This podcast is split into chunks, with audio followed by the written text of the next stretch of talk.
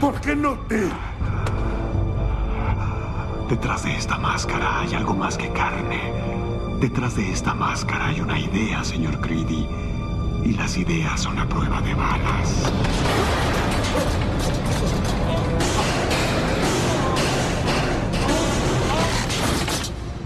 Y comenzamos con el episodio 41 del CC Podcast. Y estamos Joe Osterman. Ah, ese no se lo esperaban. Carlos Fuckman. Y la, y la calaca Morán. Charlie era, era Owlman. ¿O qué Night Owl? Me, me trabé, me trabé. Aquí no se edita. Eso no se edita. Ya ni modo que no se dice. Era el dato curioso, Juan, que yo soy como este, Edítaselo con la voz de. Rodrigo Sola que anuncia la Hellmans y dice McCormick. Carlos- eh, Charlie hizo un Pedrito sola. Ándale. Está bien, está bien. Bueno, y como cada semana vamos a comenzar con nuestros saludos. Saludos a toda la banda de Comentemos Comics en Facebook. Ya saben que es el mejor grupo para hablar de cómics en todo el Facebook. Saludos a nuestro amigo David y a toda la banda. Ahí saludos a Carlillos Roldán, Carlos Roldán, ahí síganlo también en, en YouTube que tiene sus videos con donde a él le llegan los cómics de la semana y ahí pueden ver todas las novedades que hay en Cochino Español. Ahí Y la dirección no, su dirección porque quiere que lo vayan a visitar todos. sí, y ahí apoyen, apóyenlo, apóyenlo, manitos. Sí, decir, escuché tu dirección en el CC Podcast y él, Sí. en- y él les dará de regalo un bonito saludo. Sí, una sonrisa o una patada en los bajos. No, es, es aquí está, es Tamaulipas, esquina con Alfonso Reyes, Colonia Condesa. Ahí apoyen a nuestro amigo Carlos Roldán con su eh, kiosco de cómics. Ahí está bien surtido, también ahí pueden seguirlo en Facebook. Y en YouTube ahí vamos a estar. Anden buscando una portada especial, ahí las tiene todas. Él las Sí, que ahí hay muchas. ahorita va a haber, vamos a hablar de las novedades en cochino español y que ustedes saben que todas las pueden encontrar ahí con él. y También a él les, nuestro- y les aparta lo que quieran. Sí. También, también saludos a nuestro amigo Tello, que se moría porque habláramos por de V for Ah, Vendetta, su cómic favorito. especialmente para él. Sí, Un saludo para Tello, ¿no? Digo, un abrazo fuerte, chaparrito. Vamos, se te hizo realidad tu sueño. sí, que habláramos de V for Vendetta. Muy bien, Y también a toda la banda ahí de Comentemos Cómics y de todos los grupos donde compartimos el CC Podcast. Charlie, saludos esta semana. Sí, para los tortugos y para los Silver Riders que todavía no ruedan, porque aquí estamos todavía en semáforo rojo. Saludos para nuestro amigo Lair Rico, que nos escucha semana con semana. También saludos para Miguel Ángel Pintor Camacho, para Brisa López Guadarrama, para Braulio Mata y para Toño Pollo y Ramone. Braulio Mata y, Toño y Toño Pun- Pollo y Ramone son dos proveedores de cómics que venden cómics en Comic Storm. Comic Storm. Ellos venden cómics vintage y los tienen por subastas a veces. Eh, legales los ¿eh? Que les compren. Este, hoy me llegó precisamente unos cómics que gané en una subasta con él. Eh, compré el Superman Savage Dragon de Eric Larson. Órale. ¿Y lo, lo, lo escribe y dibuja Eric Larsen? No, todo es de. El dibujo, pues sí, obviamente es de Eric, de Eric Larsen. Y el cómic es de Al Gordon y viene con titas de Ruben Rudd. Órale. Se oye interesante a ver ese equipo de Savage Dragon con Superman, sobre todo ver a Superman dibujado por Eric Larsen. Sí, y te da regalo, ¿eh? A mí me mandó un tomo de regalo de Showcase de Ajá. Superman. ¿Cómo ves? El volumen Órale. 2, mentiras de regalo. Órale. Es el de, si no me equivoco, son los que escribía George Pérez, ¿no? No, son de Dan Jurgens. Ándale, Jan Jurgens. Pero es es el showcase de, de New 52. Sí, de nuevo 52. Está bonita la historia. Sí, Sí, de- de- en esta habla sobre los hermanitas. sí, fue cuando quisieron meter a los personajes de Image. Digo, de. Wildstorm. De, de los Wildcats. Sí, sí, ya después entra, me acuerdo que después de esa historia, como que no tuvo mucha aceptación y después ya metieron a- se metió Scott Lobdell con este Kenneth Rocafort, no sé si lo ubican. Sí, claro. Hizo, hizo unas historias, eh, de hecho eso fue más o menos, en, ese- en aquel entonces decían que eso fue lo mejor de super, del título de Superman, hizo unas historias donde metió a este personaje que era GL, no sé si se acuerdan, G- eh, H-E Ah, sí. luego una L separada, Eh, que era sí. GL, que ahí terminó siendo una cosa bien rara ese personaje. Y ahí se llama, la historia se llamaba Hell on Earth. Eh, Sí, ahí estaba interesante. Era un crossover entre todos los, todos los títulos de Superman, Supergirl, Superboy, Teen Titans también estaban ahí. Y, y fue más o menos lo mejorcito. Lo mejorcito era el arte de Kenny de Rocafort. Fíjate, él, él por ahí. Ah, saludos a Félix, porque me acuerdo que él una vez me recomendó un cómic de Kenneth Rocafort que hizo en, en, en Top Cow, donde dibujaba ahí unas chavitas bien buenotas. No, Era sí, como- por eso seguramente, ¿no? Ah, ah. Sí, sí, no por otra cosa. Pero muy buenas. Las historias de Nuevo 52 de Superman a mí me gustaban un poquito. Digo, lástima que pues ese Superman al final lo acabaron matando, ¿no? Sí, claro. De hecho, a mí, fíjate, a mí Superman casi no me gustó. A mí me gustó mucho el Action Comics de Morrison, que ahí todavía tengo pendientes de conseguir dos números. ah, sí, sí. Ok. Sí, y ahí, O sea, pero yo creo que eso... Mata o con Toño Poño, ellos te los pueden conseguir y barabaras, ¿eh? Órale, no, pues a ver si igual ahí... Igual en próximos episodios da sus datos, Charlie, para que nuestros escuchas puedan ahí contactarlos. Sí, claro. Muy bien, Charlie. ¿Cómo ves? ¿Cochino español esta semana, Charlie? Secos, secos, secos. Aquí en Morelos no llegó nada, cosa rara. Este llegó solamente manga, pero pues no soy tan mangoso, entonces no compré nada. Sí, fíjate que se reactivó, se reactivaron los mangas de Panini. De hecho, nuestro amigo Carlos Roldán se aventó un video. Ahí los voy a compartir en el CC Podcast. De hecho, yo esta semana no grabé novedades de la semana porque, como dices, hubo poco, poco material. Creo que nada más salió el Deadman Logan. ¿O cómo se llama? La muerte. Sí, Deadman Logan. 1. Y los semanales no salieron. Ahorita ya esta semana, Charlie, se van a reactivar los semanales. Eh, el de Leviatán 4, el de Marvel, eh, es el que es Spider-Verse, me parece. Y va a salir, dicen por ahí que va a salir el Deadman Logan tomo 2.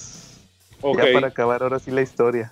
Y uno de DC, que no estoy muy seguro cuál sea, pero yo creo que lo relevante es, es el Deadman Logan tomo 2. O sea, en dos semanas se aventaron los dos tomos de los 12 números de la muerte de Old Man Logan. ok. Ya por fin ese como lo dijimos la semana pasada, ya ese personaje ya se fue a descansar. Oye Charlie, pero fíjate, aparte de eso, eh, la semana pasada hubo más anuncios todavía de que iba a salir de, de DC.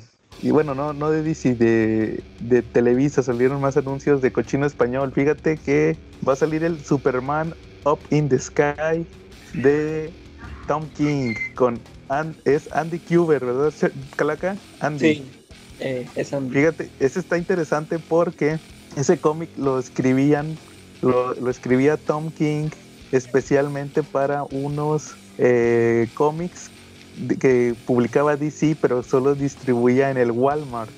eh, Unos que se llamaban los Superman Giant, que ya los empezaron a sacar en tiendas de cómics, pero primero salieron en Walmart y ahí se aventaba eh, capitulitos chiquitos en cada uno. O sea, el, el chiste de esos títulos de DC, los, los eh, espectaculares de 100 páginas, me parece que se llamaban, o, o Gigant Giant 100 de 100 páginas, me parece que, que cuando salieron en Walmart era uno de Batman, uno de Superman y reimprimían cómics ahí. Eh, creo que era en el de Batman reimprimían Batman de nuevo 52, Suicide Squad y Nightwing también de nuevo 52. Y pero eh, lo chiste eh, o lo chistoso era que más bien que le agregaban una que otra historia original. Y en el caso de Superman empezaron a, a- le pusieron esa historia de Tom King con capitulitos chiquitos. Entonces posteriormente lo, re- lo recopilaron en ya lo fueron recopilando en seis números ya para tiendas de cómics pero cada número pues contenía tres o tres me parece que eran tres capítulos de lo que Sí. publicaba Tom King sí entonces este, se, se recopiló en seis números y apenas ahorita estaba saliendo el, el hardcover que está algo caro Eh, sí, es pero que de hecho ahorita todo está bien caro, ¿no? Sí, pero ya dijeron que, que lo van a sacar en, bueno, cuenta la leyenda, que lo van a sacar en tomo de pasta blanda, entonces pues va a estar accesible y se ve bueno el cómic, fíjate que yo lo estuve ojeando, Sí, yo también. ese de Tom King con Andy Kubert y sí se ve muy interesante. Ya como que, como que Andy Kubert se quedó con ese estilo de, no, no sé de tu opinión, Calaca, eh, con ese es- estilo Frank Milleresco que agarró para que agarró cuando hizo Master Race. Sí. Está un poquillo parecido. sí. Pero sí, Sí. todavía, trae su, su estilo. Sí, sí, sí, sí, nota su estilo, pero ya como que lo veo más homologado con, con. Master Race. Y eso no Sí, está le- muy padre. A mí no me, a mí no me late. Andy Kubert es, es chido siendo Andy Kubert, ¿no? ¿O ¿Ustedes cómo ven? Sí, sí, fíjate que sí tiene cómics muy chidos, pero a mí me llamó la atención cómo su Superman cada vez se parece más al de Frank Miller. Sí, A Charlie, sí, a- a Charlie dice que no le gustó, pero a mí sí me gustó. Sí, No, pues oye, no. fí- también fíjate que anunciaron dos cómics, eh, el del 80 anivers el cómic del 80 aniversario del Joker, lo acaban de anunciar hoy. Se lo anunciaron también. Yo nada Sí, más, yo nada más vi el de el de Green Lantern que lo anunciaron. Y ta- sí, y el de Green Lantern, Charlie, para que lo compres con el Jamaicas a cinco pesitos. Y nomás, saludos al Jamaicas también. Porque nada más en cuanto tenga yo oportunidad de viajar al DF, porque la neta sí, sí la pienso para ir allá, ¿no? Sí, claro. Sí, pero el chiste es que esos se van a, se van a, a lanzar a nivel nacional y, y pues yo creo que la versión mexicana no creo que vaya a costar tanto como la versión gringa porque esas andan en por ahí de 200, más de 200 pesos la versión en inglés. Que así estuvo el Action el no, el Action Comics no, el Detective Comics 1000. Por ahí andaban esos precios y cuando salió en español estuvo en, me parece que 79 pesos, Charlie, 69, 79, no Sí, recuerdas. exacto. 69 creo. Entonces por ahí más o menos va a ser el precio, esperemos que sea el precio de la versión mexicana de el cómic del 80 aniversario del Guasón y el 80 aniversario de Linterna Verde, que también hubo esta semana una polémica, o no polémica, ahí dio de qué hablar que eh, eh, fue Tinion, Tinion con Gary Frank, se aventaron una historia de Alan Scott y resultó que lo volvieron a hacer gay. Alan Scott. Ese hombre nació para eso, ¿verdad? Sí, de hecho ya había sido, eh, en Nuevo 52 había sido, había sido gay esa versión. De hecho creo que se reciclaron la misma historia. Y es que acuérdense que su debilidad era el, los palos, ¿no? la Y madera, los palos, la madera es su debilidad, ¿no? Los palos. sí. El Oye, tronco. Es un magnate de la televisión y el radio, ¿no? El Alan Scott en esa versión. ¿Cómo, Charlie? El Alan Scott en su origen era un magnate de la televisión y del radio, ¿no? Eh, ese era magnate de la televisión y la radio. Ese me parece que no. Ese era. No, Alan Scott era ingeniero del ferrocarril. Ah, Ah, mira. de, hecho, de hecho, en las versiones nuevas te lo ponen que era rico, pero que se iba de ingeniero ferrocarrilero. De hecho, ahí en la misma historia, en la misma historia esa que les platico de, de, de Tinion, le dicen, le dice una un personaje y le dice, oiga, pero pues si usted es rico, ¿por qué andaba ahí en el tren? Y dice que, que no, que se volvió ingeniero ferrocarrilero para andar ahí en el tren. Porque era gay. Pues no sé, no sería el primero que vive esa situación, ¿no? Claro, personajes que no eran gays y los hacen gays. Pero también en la historia existe eso, ¿no? Digo, ¿Cómo creo que también hay uno de los Luises que también era, era, le gustaba irse con los albañiles, que le gustaba eso, simplemente. Entonces, ¿Quién, cada que estaban arreglando el palacio, él se metía ahí a, a arreglarlo. ¿Quién, quién Charlie? Este, había un rey francés, había uno de los reyes franceses, un rey francés, estuvo en el libro de los reyes malditos de Maurice Dron, y él le gustaba también mucho la albañilería, o sea, era un rey, pero pues cada que veía una pared o algo que estuviera ahí que necesitara un toque de albañiles, pues se iba con los albañiles a pegar ladrillos y moverle a la mezcla. ¿Cómo ves? Sí, pero Sí. acá, acá Al- Alan Scott, Alan Scott también, este, ahí te dicen en el- que andaba encuerado ahí en, me- en medio de ahí del vagón del carbón donde estaba, donde estaba ahí donde echaban el carbón. Eso no es normal. No, yo, yo, yo sí lo justifico porque estaba el calorón a todo lo que da. Ah, sí es cierto, sí, sí, no, es que, es que el mal pensado es uno, el mal pensado es uno. Sí es cierto, Calaca, no, Alan Scott no es gay, porque tiene dos hijos. Fíjate que eso, ese tema lo estuvimos revisando esta semana, porque... También de Eduardo II, el rey del que te digo, también tenía hijos, era de una dinastía de reyes, bien que le gustaba ir a mover la mezcla y la varilla. Órale. Pues habrá que ver que, que- fíjate que está interesante eso porque en Doomsday Clock número 12 donde regresa la Sociedad de la Justicia, ahí están Jade, Jade y Obsidian, los hijos de Alan Scott. Entonces, pues habrá que ver cómo lo manejan eh, eh, en el universo DC, si lo hacen gay siempre sí, o, era un Ricky Martin. Ricky Martin, Alan Scott es el Ricky Martin de DC. ¿Y qué tal si nada más los tuvo nomás para saber qué se siente ser padre?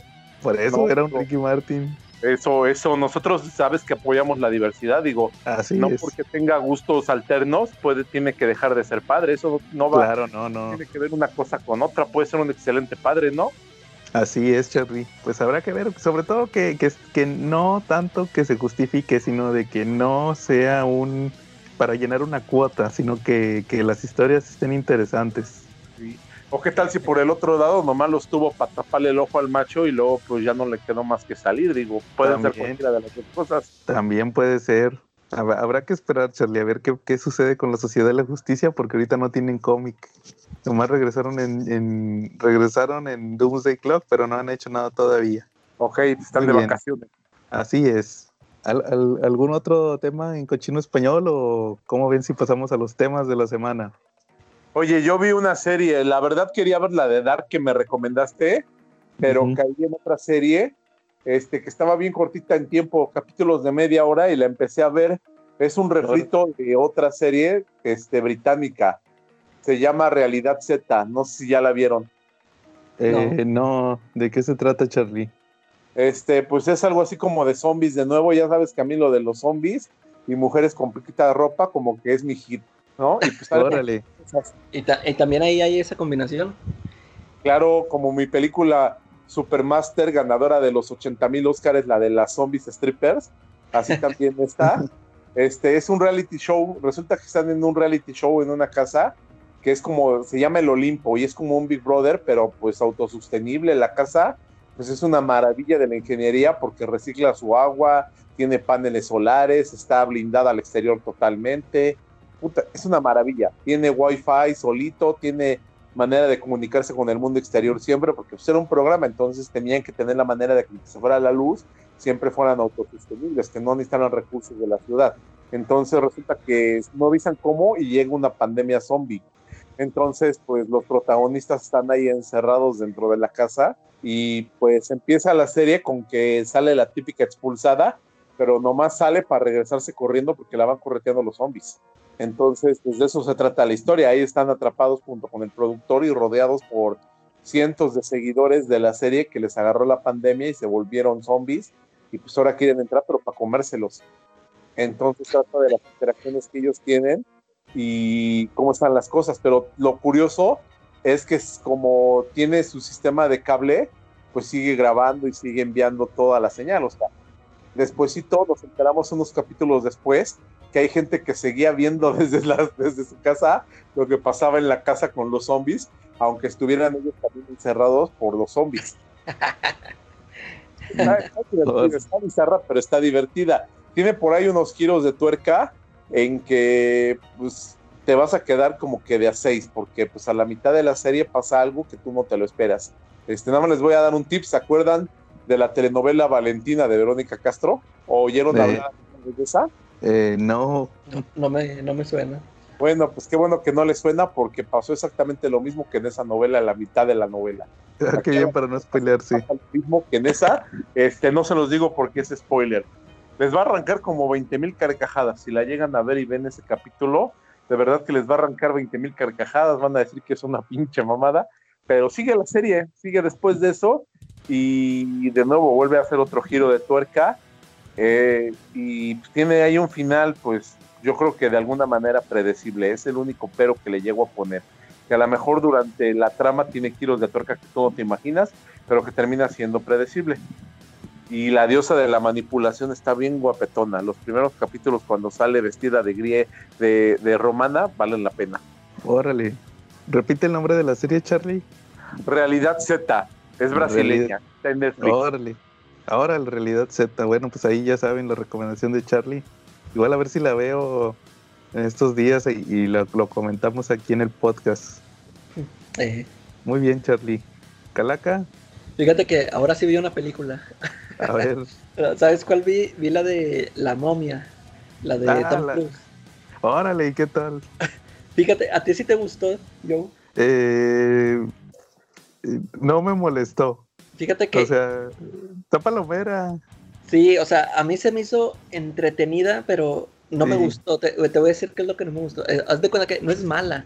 Sí, o sea, sí, Sí. sí, la, sí la recomiendo, Charlie. Y por si no la has visto tú, Charlie, sí te la recomiendo que la veas, pero fíjate, a mí lo que no me gustó fue de que como que no se decidían el, el tono que querían darle a la película, porque empieza pues acá con esta escena chida del, de este, donde sale Russell Crowe, que encontraron unas tumbas, y luego se pone a platicar la historia de la, de la chava esta que es a la que momifican. Sí. Este, pues todo así muy, muy serio, muy chido. Y luego cuando, ya que se este, pasan a, pues ya cuando sale Tom Cruise con su, Ajá. Con su compañero y- ahí se empieza a poner, o sea, veo que empiezan a sacar muchos chistes. Es que es Tom Cruise. Ya sabes que, Sí, o sea, que Tom Cruise es, es acción comedia. Involuntaria. ahí dije, ¿qué onda? O sea, esto ya es comedia, o sea, como que a mí se me figuró de, de primero dije, como que como que dijeron, ¿se acuerdan de la película de Brendan Fraser? Pues fue muy exitosa, a lo mejor por la comedia, métanle comedia. Porque, Sí. o sea, esos dos, este Tom Cruise y el ¿quién es el otro? Él no es el que salía en, en Deadpool, Eh, no recuerdo. Tú dices el amigo de Tom El- Cruise. el amigo, porque pues, se la pasan ahí haciendo chistes. O- como que yo lo he visto en otro, no sé si en una serie o en otra película, y como que sí lo conozco de comediante a ese. Fí- Fíjate que ahorita no traigo fresco la imagen, déjame ahorita lo investigo. eh, quién es y te digo. Pero sí, o Sí. sea, eh, y luego también acuérdate de cua- cuando ya sale ahora sí Russell Crowe, Ándale, y luego, dice que... Ajá. sí, como que no se deciden, porque te digo, ese principio donde sale Tom Cruise, o sea, andan haciendo ahí muchas payasadas. Y, y luego ya cuando sale eso, lo de Russell Crowe otra vez, otra vez se pone serio. Este, y luego también lo que no me gustó fue el, el, su, el Mr. Hyde. O sea, yo, yo lo esperaba que se hiciera un gigante, no sé. o sea, Tipo Alan Moore.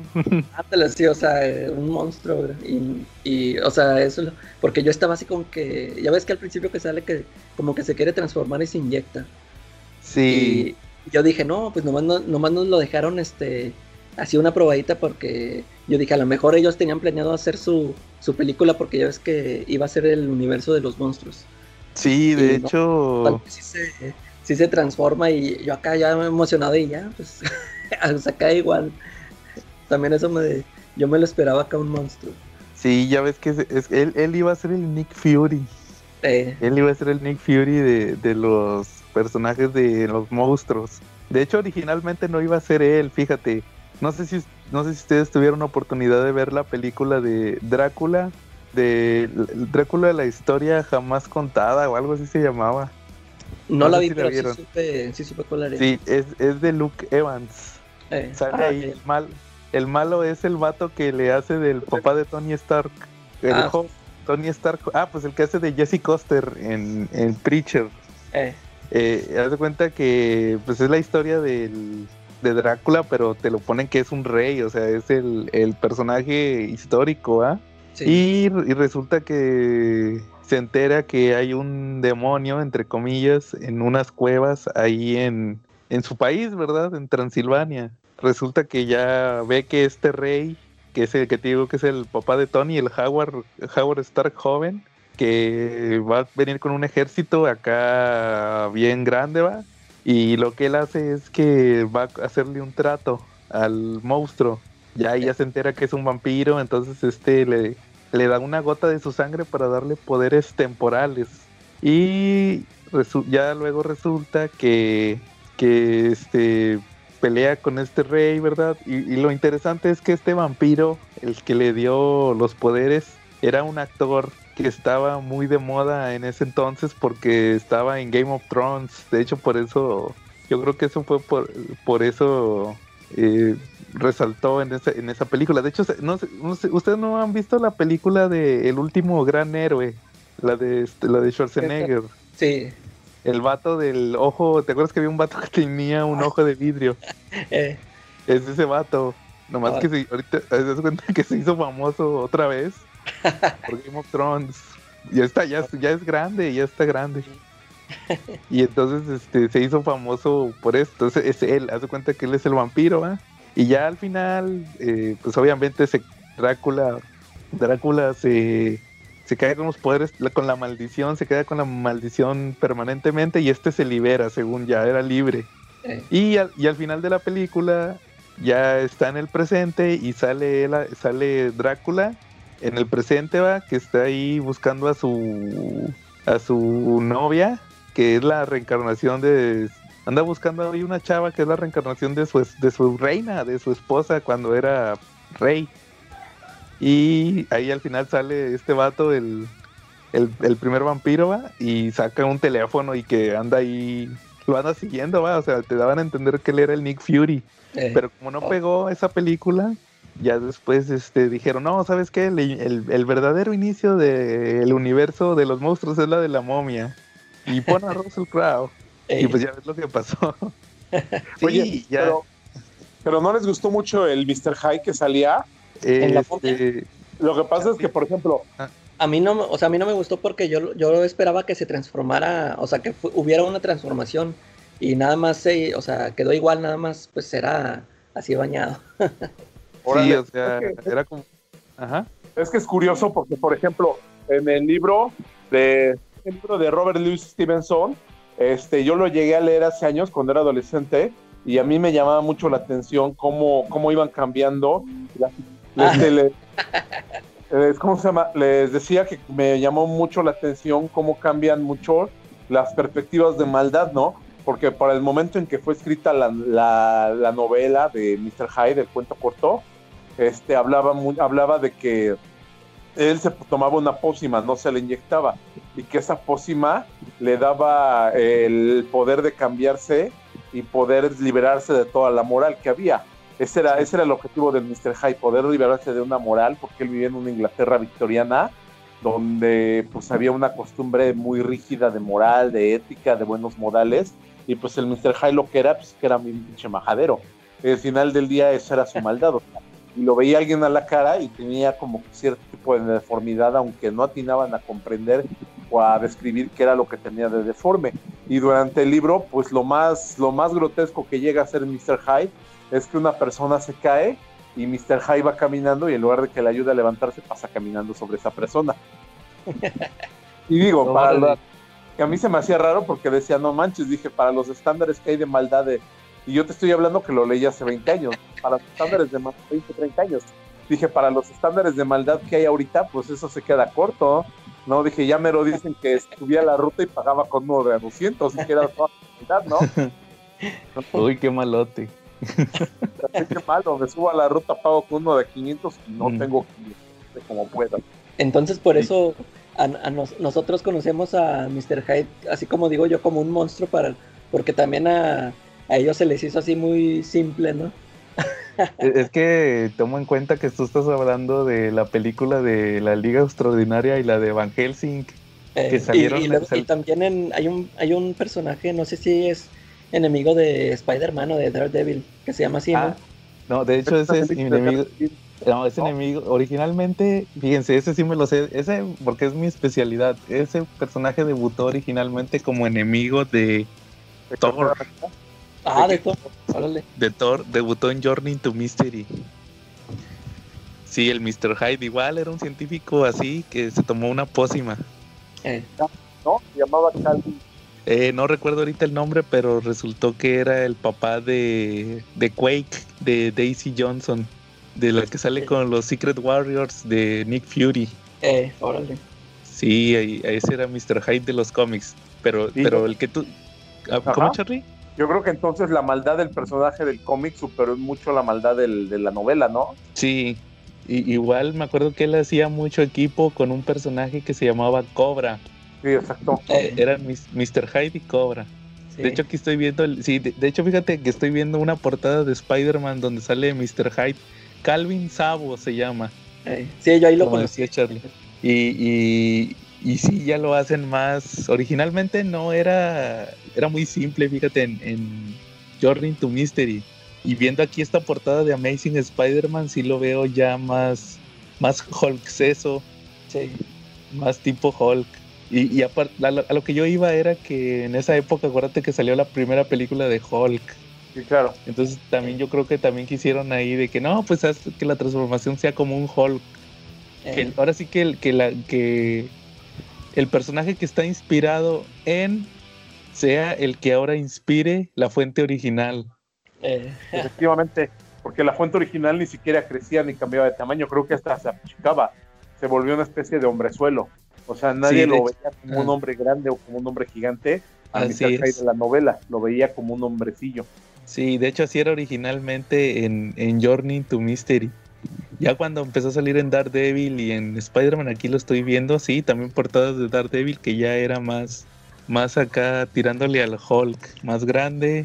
Pero sí en, sus primeras, sí, en sus primeras apariciones no era muy, eh, como dices tú, Charlie, yo creo que estaba más inspirado en, en la versión original porque era hasta chaparro. Sí. Y así equipo con Cobra. Y es un caso curioso porque sí le, a, ellos, a él le supieron explotar muy bien el lado, el lado bestial. Yo lo llegué a ver en un cómic de Actos de Venganza en el capítulo de la fuga de la bóveda y era bestial. Él se escapó de la bóveda rompiendo los cráneos de los guardias que estaban ahí. Órale. No decía ni con permiso, sino al guardia que se encontraba le rompía, los le rompía el cráneo.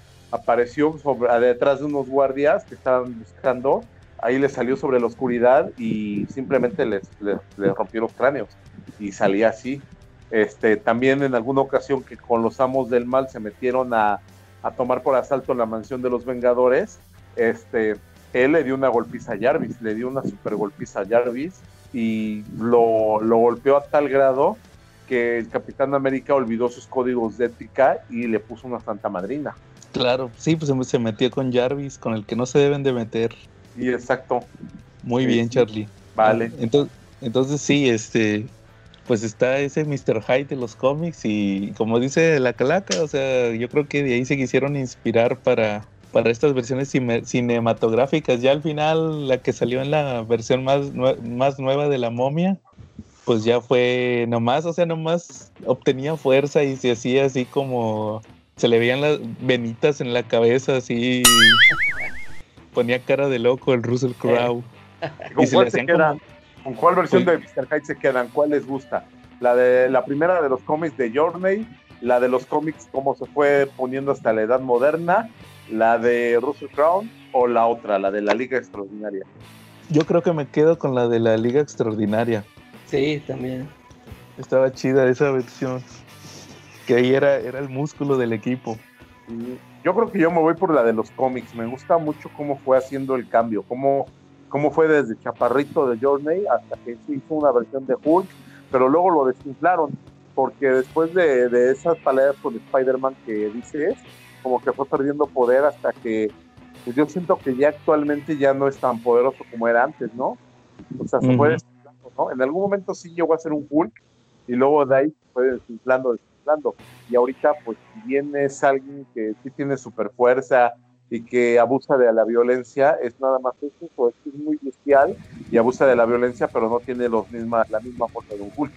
Sí, claro, ya es un personaje, podría decirse que ya es un personaje que se volvió más del montón. Tristemente. Ya no, ya no entra, podría decirse que dentro de los estereotipos modernos de los, de los villanos, ya tienen que ser acá con trajes de tecnología o acá gigantes, ¿verdad? Ya un villano así clásico ya no es muy bien aceptado. Pero también pues, mucho su motivación. En algún momento su máxima motivación fue que como la cobra ya no quiso ser parte del equipo, pues ahora ya era su enemigo y le quería poner en su madre. Incluso la cobra, para volverse King Cobra, él se puso una prueba que tenía que ir y derrotar a, a Mr. Hyde. Entonces fue, lo echó y lo encontró en su personalidad de Calvin Sabo y la cobra lo pensaba atacar, pero decía, no, no tiene caso atacar fuerza. Provocó para como Mr. Hyde. Eh, y pues ese fue el punto final de la relación de ellos, de la asociación que ellos tenían, y de ahí la cobra emergió como el líder de la sociedad serpiente. Antes ya lo era, pero él, la cobra no se sentía, el cobra no se sentía totalmente valorado, o él mismo no se valoraba, no se daba el valor que él tenía, y por eso se puso esa prueba. Era el miedo máximo, él tenía mucho miedo a Mr. Hyde, entonces lo enfrentó para poder probarse a sí mismo que sí podía ser el líder de la sociedad serpiente. Eso pasó en los mediados de los, en principios de los 90, como por el 92, 93. Luego de los actos de venganza como referencia pasó eso en un título del Capitán América. Órale, sí, la sociedad serpiente eran enemigos del Capitán América. Efectivamente. Sí, lo recuerdo mucho de la época de Mark Grunwald. Ahí en la época... fue escrito por él, ese cómic que te estoy diciendo fue escrito por él. Y ah, órale. por Tirón de Wire, qué feo. Sí, me acuerdo que Mark Grunwald lo eh, puso la Sociedad Serpiente por ahí por la época del, del Superpatriota, del US Agent. Antes de que fuera el US Agent, era el Superpatriota y posteriormente Capitán América. Y me acuerdo, es más, hasta el Capitán América anduvo con una que era miembro de la Sociedad Serpiente. Con Diamond. sí, Diamondback, ¿no? No, Diamondback era otro. Sí, ahí anduvo con, con, una de ellas, el capitán, una que se volvió buena. Diamond, era Diamond, una que aventaba diamantes. Sí, y, King Cobra es Klaus Burgis. Se apellida igual que Jason Burgis. Y él su poder es que puede contorsionar su cuerpo y puede pasar por cualquier espacio. Es el poder de él. Un alemán, fíjate qué curioso, un alemán haciéndole de cobra nada que ver. Sí, él, sí, él salió en Thor, te digo, en Journey to Mystery. Y como, como, eh, como eran las historias en aquel entonces, secuestró a Jane Foster. así eran las historias en aquel entonces, eran que secuestraban a Jane Foster. Ya iba Thor a, salvarla.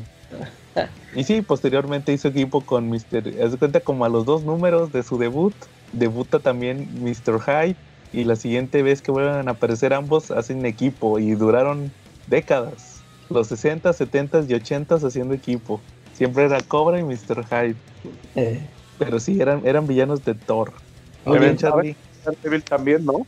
Y de Daredevil, sí, pero originalmente fueron de Thor. Yo creo que nadie pensaba que ellos serían, ¿verdad? Que nadie, que nadie si se los dice ahorita, yo creo que sería el, el último, ¿verdad?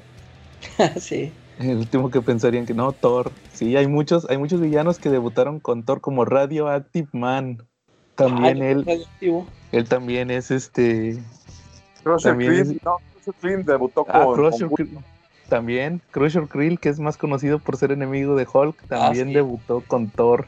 Sí, porque ellos le, ahí obtuvo los poderes, ¿no? Por medio de Chantres, ¿no? Creo. Sí, de Loki. Fue por Loki. De hecho, yo tengo ese número. Igual a ver si hago un video. Ah, pues hazlo. el de la primera aparición de Crusher Krill. Que de hecho ya lo, fíjate, el otro día, ah, pues la semana pasada, ¿Sí?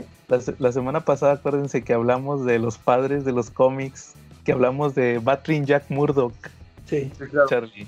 Última, a pesar de que su primera aparición fue con Thor, eh, últimamente lo han retconeado a Crusher Krill.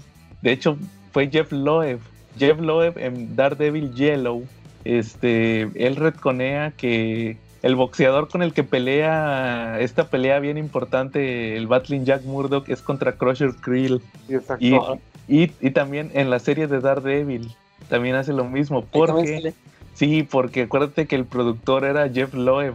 Ah, sí, sí. Entonces ahí, ahí sale un póster donde sale que la pelea es Battling Jack Murdoch contra Crusher Krill. Sí. sí. Entonces ahí. Ese es un personajazo, ¿no? Ese también está muy presente en, la Tierra X, ¿no? De hecho, hasta inspiró un culto de ¿se acuerdan? Sí. No, no, yo no me acuerdo porque no creo que no he leído, no he leído. Ah, está buenísima esta historia. Hay una banda que es así como, híjoles, como de malandrines, como de malandros, pero la verdad mal pedo, porque si dan miedo. Este, resulta que en esa historia, eh, Crusher Creel se fusiona con la computadora Ultron, absorbe, la, absorbe Ultron y entonces se vuelve mucho más poderoso y, casi acaba con los Avengers. Entonces para al final lo derrotan, pero guardan, pero cortan su cuerpo en cinco pedazos diferentes, ¿no? Calaca. Y cada... como un monumento, ¿no? Exactamente, se vuelve como un monumento porque el, el Tong de Krill se encarga de tratar de unir los pedazos de nuevo para hacer que Krill vuelva a vivir, que, el, que Crusher Krill vuelva a vivir. Entonces, pues como las gemas del infinito, cada, cada, cada rey o cada, cada superhéroe que es muy, muy poderoso tiene una parte del, del Crusher Krill y está custodiándola y tiene que impedir que, se junten. Entonces, pues, así que es un garbanzo de libra, ¿eh? Este, por ahí en esa historia de Tierra X aparece que, que Black Panther tiene uno, que Colos en Rusia, que él es el, el, rey de Rusia, tiene uno, que el Capitán Bretaña en Inglaterra tiene otro pedazo de él, y pues por ahí anda en el mundo el Tong de Krill, que va recolectando los pedazos de él. Órale. y ahora sí ya, ya, voy a leer Airtex, por fin, para ver eso. Sí, la verdad está muy bueno, de verdad es un personajazo, Crusher Krill. Y sí, estuvo ya- con Titania, ¿no? Con un sí, personaje también. Eh, en Secret Wars en la 1 y ese personaje este pues era tenía super fuerza y en algún momento ella era una debilucha este muy flaca y pues con eso se quedó traumada y cuando tuvo poderes de super fuerza pues se volvió pues gandalla a más no poder y pues en lugar de odiar a los bullies como Krill que la habían maltratado ahora lo amaba Sí, ya ves que duraron muchos años siendo pareja. Sí. Titania Oye, ¿qué fue el y- final? Eh, no sé, con Titania, pero eh, Crusher Krill estaba saliendo hace poco en Immortal Hulk, Ajá. eh, que lo hicieron que absorbiera esta, que era como una fórmula, ¿verdad? Para neutralizar la radiación gamma. eh. Entonces cuando le, cuando le metía un golpe al Hulk demonio, eh, si le pegaba en el brazo, o más bien si el Hulk le, le daba un puñetazo, se le hacía la manita chiquita.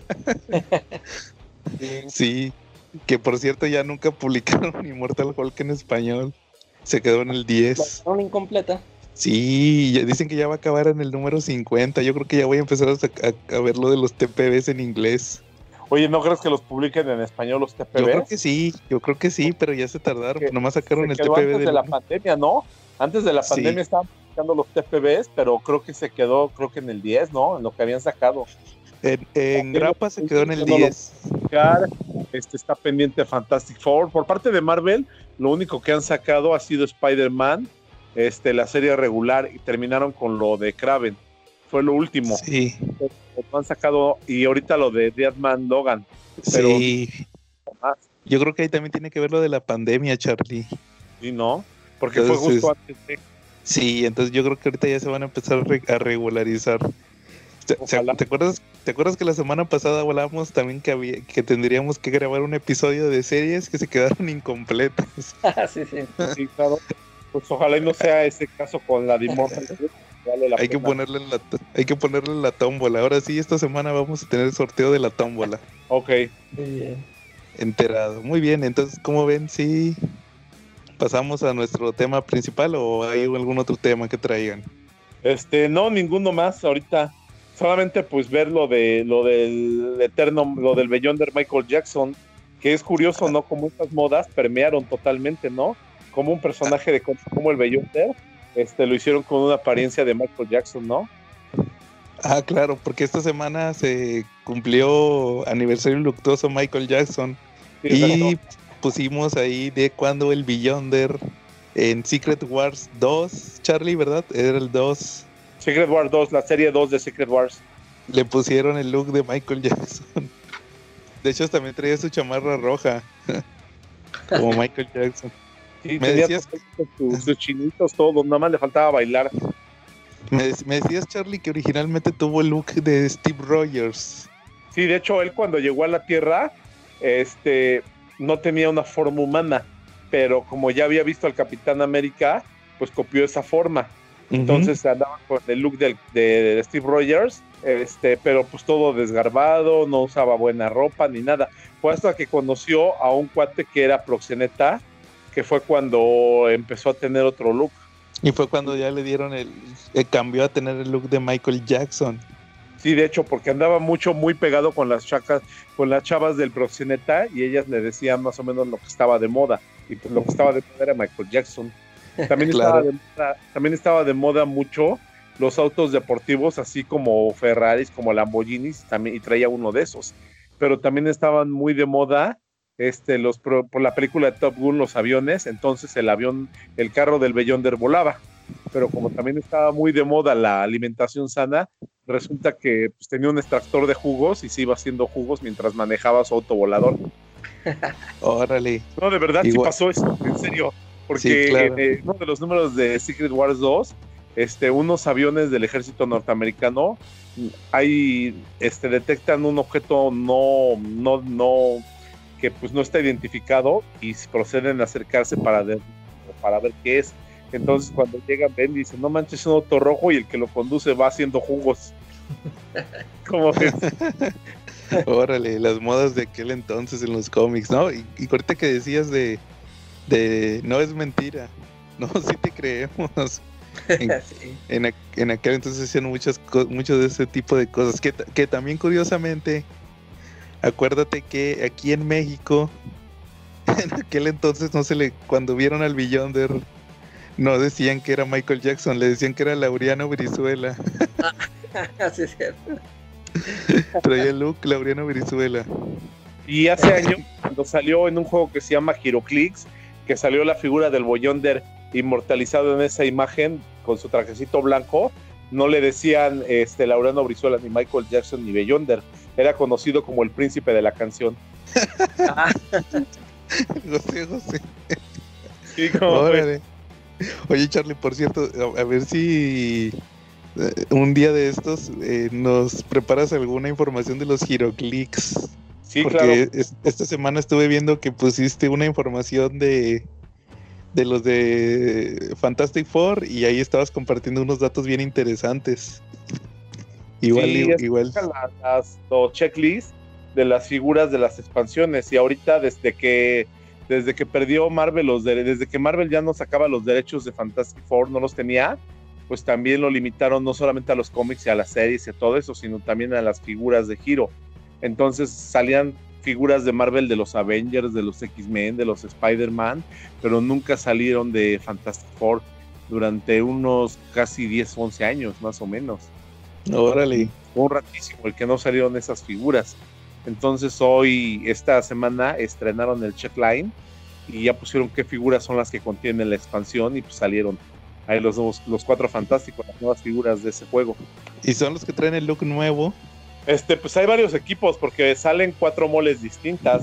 Entonces salen con el traje clásico, salen con la fundación del futuro, este, un- unos trajes rojos, que eso sí no los ubico, y también Ajá. salen, ¿dónde? Ah, no, adelante. Salen, unos salen con unos trajes rojos también y salen creo que con otro traje azul, pero el más moderno. Lo- el traje rojo se me hace que es de antes de que cancelaron el cómic. Traían un traje rojo. A Sí. lo mejor es ese. Igual necesitaría verla, ver, ver cuáles son y ya ahí te confirmo si son esos, esos trajes. Sí, ahí lo curioso es que hay poder, es un juego de mesa que es de estrategia y cada figura que tú manejas tiene cierto puntaje y tiene ciertos poderes. Hay poderes como Pulse Wave que hace una, un pulso y hace mucho daño alrededor de él. Hay bombas, hay bombas de humo. Hay una capacidad que tienen mucho todas las figuras de Batman que se llama Oddwit, que consiste en cancelar habilidades. O sea, le puede cancelar lo invulnerable a Superman, la supervelocidad a Flash, puede cancelar, puede cancelar habilidades. También las familias pues, tienen habilidades distintas. Por ejemplo, lo- todos los que son de Batman, que tienen logotipo de Batman, se pueden esconder. Entonces hay lugares en el mapa donde te escondes y no te pueden ver. Está divertido el juego, la verdad. Órale. A ver, sí, como te digo, a ver si nos, si nos preparas alguna información. Sí, claro. Que sí se escucha muy interesante ese tema de los Hero Clicks. Sí, claro. Muy bien, Charlie. Entonces, ahora sí, como ven, pasamos a nuestro tema principal de esta semana. Sí, claro. El, Mira, bueno, la pues ¿qué es? Verano de Alan Moore. verano de Alan Moore, mejor conocido como Miracle Moore en Before Vacation. no, pues haz cuenta que eh, para los que quieran algo de contexto, decidimos hablar de Miracle Man y de Before Vendetta, dos cómics de culto de Alan Moore. Ahora sí que viene siendo Alan Moore parte 2.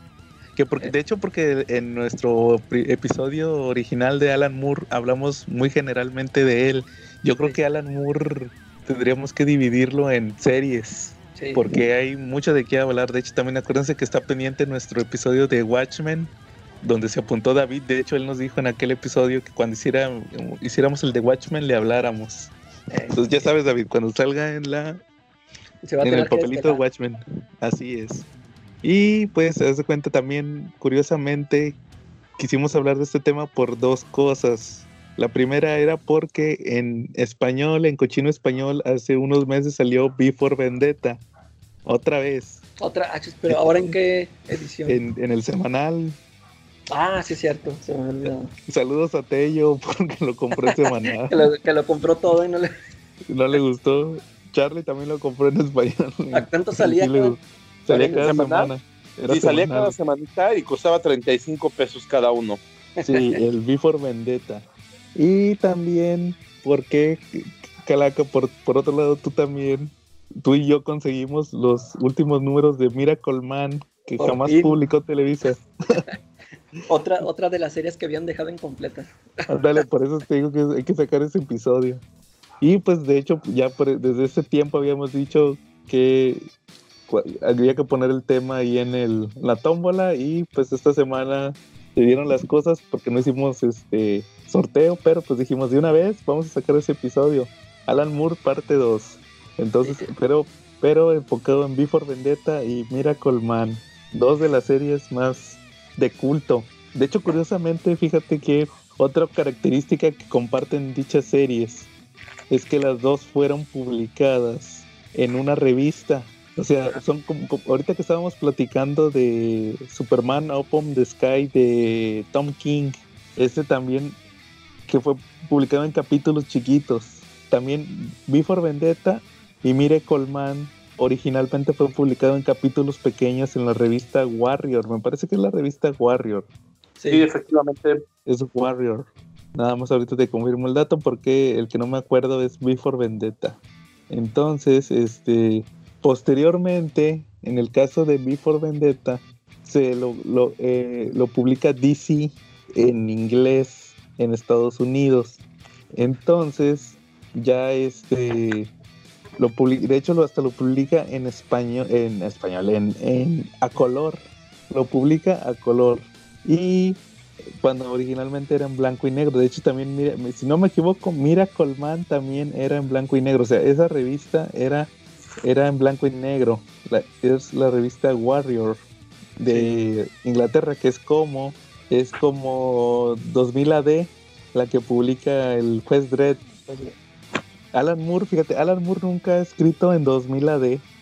Es como que algo que nunca hizo. Era como que tenían que pasar a fuerza por ahí creo que, o sea, para 2000 ADs, creo que sí hizo historias, pero lo que nunca ah, hizo fue al juez Dredd.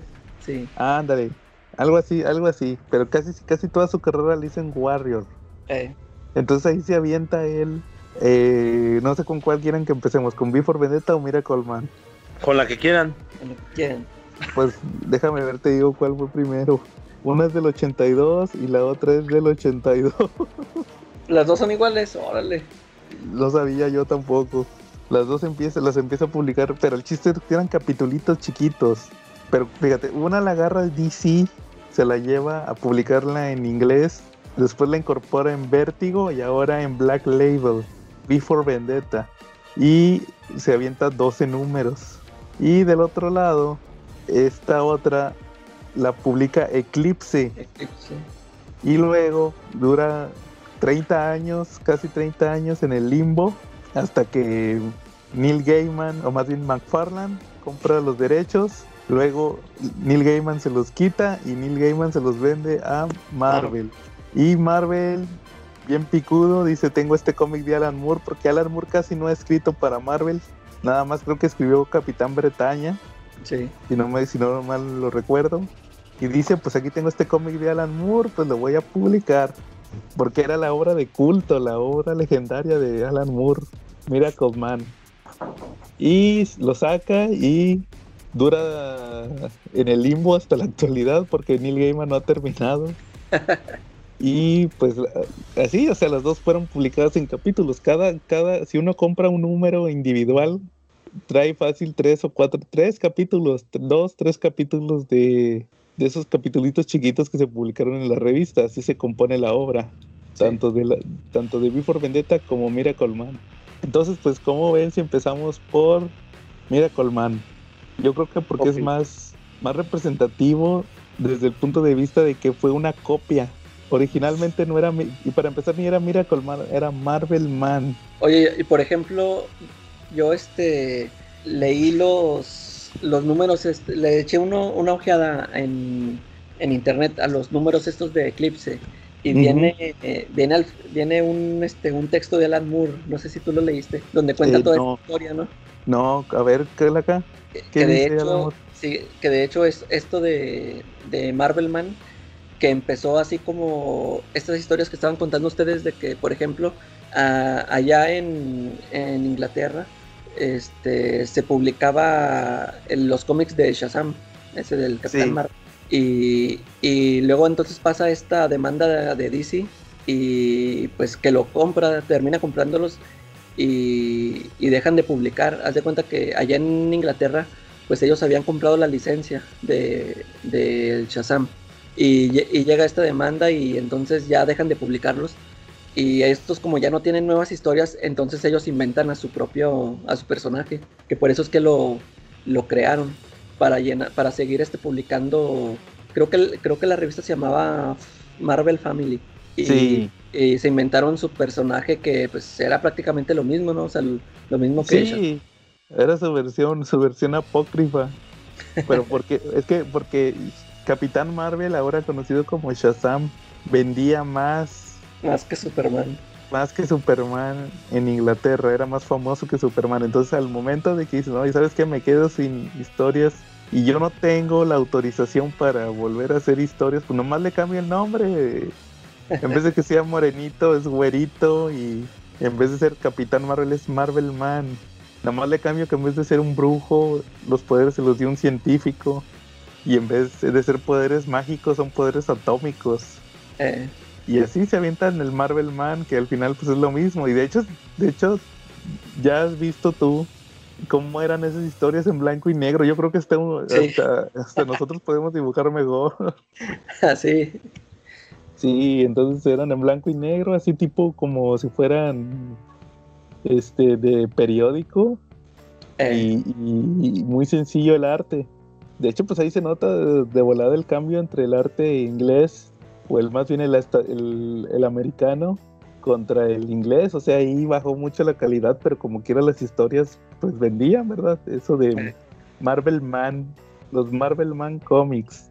¿Y qué pasa? Que posteriormente en los 80s Alan Moore se acuerda de este personaje y se le ocurre darle este, trata- este tratamiento que inmortalizaría después, ¿verdad? Con, con Swamp Thing, con Watchmen, la deconstrucción. sí Y se le ocurre ahí, pues no es spoiler porque ya pasaron más de casi 40 años, que es que, ¿qué creen? Que este personaje que tenía poderes mágicos atómicos y que eran unos niños acá voladores, infantiloides, ¿qué creen? Que todo fue una fantasía, en realidad eran unos experimentos del gobierno. Y se vuelve bien, se vuelve bien, pues, ¿cómo podrías decirlo? Realista. Trata de darle una, eso, es que en eso, eso es lo, en lo que consiste la deconstrucción tipo Alan Moore, los vuelve Sí. más, como, ¿cómo ves, Calaca? Los vuelve más que reales, sí sí sí este los aterriza, eh, ándale sí todo los aterriza y se avienta 16 números. Alan Moore, de Miracle Man. De hecho, no sé hay muchos, este, muchos detallitos ahí que el, que el Alan Moore le pone, por ejemplo, cuando en los ah, cuando o sea, cuando él ya recuerda que es Miracle Man y luego que va con la esposa y que le empieza a platicar, no, es que sabes que yo yo siempre tuve estos poderes, pero ya no me acordaba y que no sé qué, que le empieza a contar toda su historia, que él le empieza a contar la historia que él recordaba, ¿no? De como que de las historias clásicas, de que Bien un día se me apareció un, que se le apareció un gigante que le dio los poderes y no sé qué. Y luego que de repente la esposa se empieza a reír y lo y que hasta este se enoja, ¿no? De que, ¿qué, ¿por qué te estás riendo? Y luego, pues es que todo lo que me estás contando es, este, suena muy ridículo. Ahí, este, o sea, Alan Moore, este, burlándose, ¿no? De, de todas esas historias de, de la época de oro, no sé. Sí, pues es, es, es como lo como lo que digo, los aterriza, los vuelve más maduros, les da un tratamiento serio. Sí, Y ahí ella- él haya la forma. De hecho, pues como dices, es, es eso, que la historia se trata de que Miracle Man ah, o Marvel Man tiene 30, ¿qué? Que, no, 16 años, ¿no? O 30 sí, creo que 30. desaparecido. No, eran 18 años desaparecido. porque eran en el 82 y él desapareció en el 62, o sea, eran 20, 20 años. Entonces, este, resulta que es Mike Moran, que es un cuarentón acá o eh, ya gordo y resulta que sueña que tiene poderes o tiene un sueño bien raro un día, resulta que hay un, hay un como atentado terrorista y se acuerda que su palabra es Kimota, que es Atomic al revés. Y se convierte en, en Marvel, Miracle Man, Marvel Man. Y como dices tú, ahí le cuenta a la esposa, oye, ¿sabes qué? Pues tenía estos poderes. Y la esposa se burla porque se da cuenta que, que está muy ridículo y ya resulta que ahí hay una conspiración. De hecho, eso es lo primero que se, que se topa, que hay una conspiración del gobierno sobre que fueron un proyecto del gobierno. Tenía ahí todos sus enemigos ridículos tipo Shazam. Y resulta que, ¿sabes qué? No, este, todos, todos son implantes, son memorias implantadas. Tú eras un proyecto del gobierno. Esas memorias eran para, ahora sí que como en la película de Bloodshot. ¿Ves? Valiant, Valiant, Valiant. Siguiendo los pasos de Alan Moore. No, o sea, todas estas memorias eran para tenerte controlado porque eras un arma peligrosa. Sí. Y resulta que, el villano más grande que tenían, que era el, la contraparte del doctor Sivana, que vimos en la película de Shazam, resulta que es el científico que los creó en la vida real. Eh. Y ahí te meten una conspiración del gobierno. Eh, ¿Cómo ves, Charlie? ¿Ya sabías tú la historia de Miracle pues, Man? Sí, estaba un poquito empapado en esto, aunque no tan a detalle como con ustedes. Por eso ahorita me quedé escuchándolos. la verdad, me gusta toda esa mitología que crea Moore. Es muy rica en ideas, en, ideas y ¿Y ese por qué no lo compraste, Charlie? Ya que tú compras todo lo de Televisa. todavía lo puedes conseguir. que, Jamaica todavía no lo tiene en 10 pesos. Fíjate que está curioso eso, tocar ese tema, que es de las grandes obras que piden y piden y piden y a la mera hora no lo compran. No lo compran. Ah, bueno, pues es que no salió la segunda parte, digo. También de repente se ponchan cuando. La tercera, la tercera es la que no salió. ¿Mandé? La tercera es la que no salió. Sí, de hecho, pues, todavía no lo terminan, entonces, pues eso es la parte que te poncha un poquito, ¿no? Pero pues puedes hacerle como nosotros. Nosotros tenemos las dos de Televisa y la tercera la tuvimos que conseguir en el aniversario fantástico. Muy bien, pues vamos a entonces así como ustedes.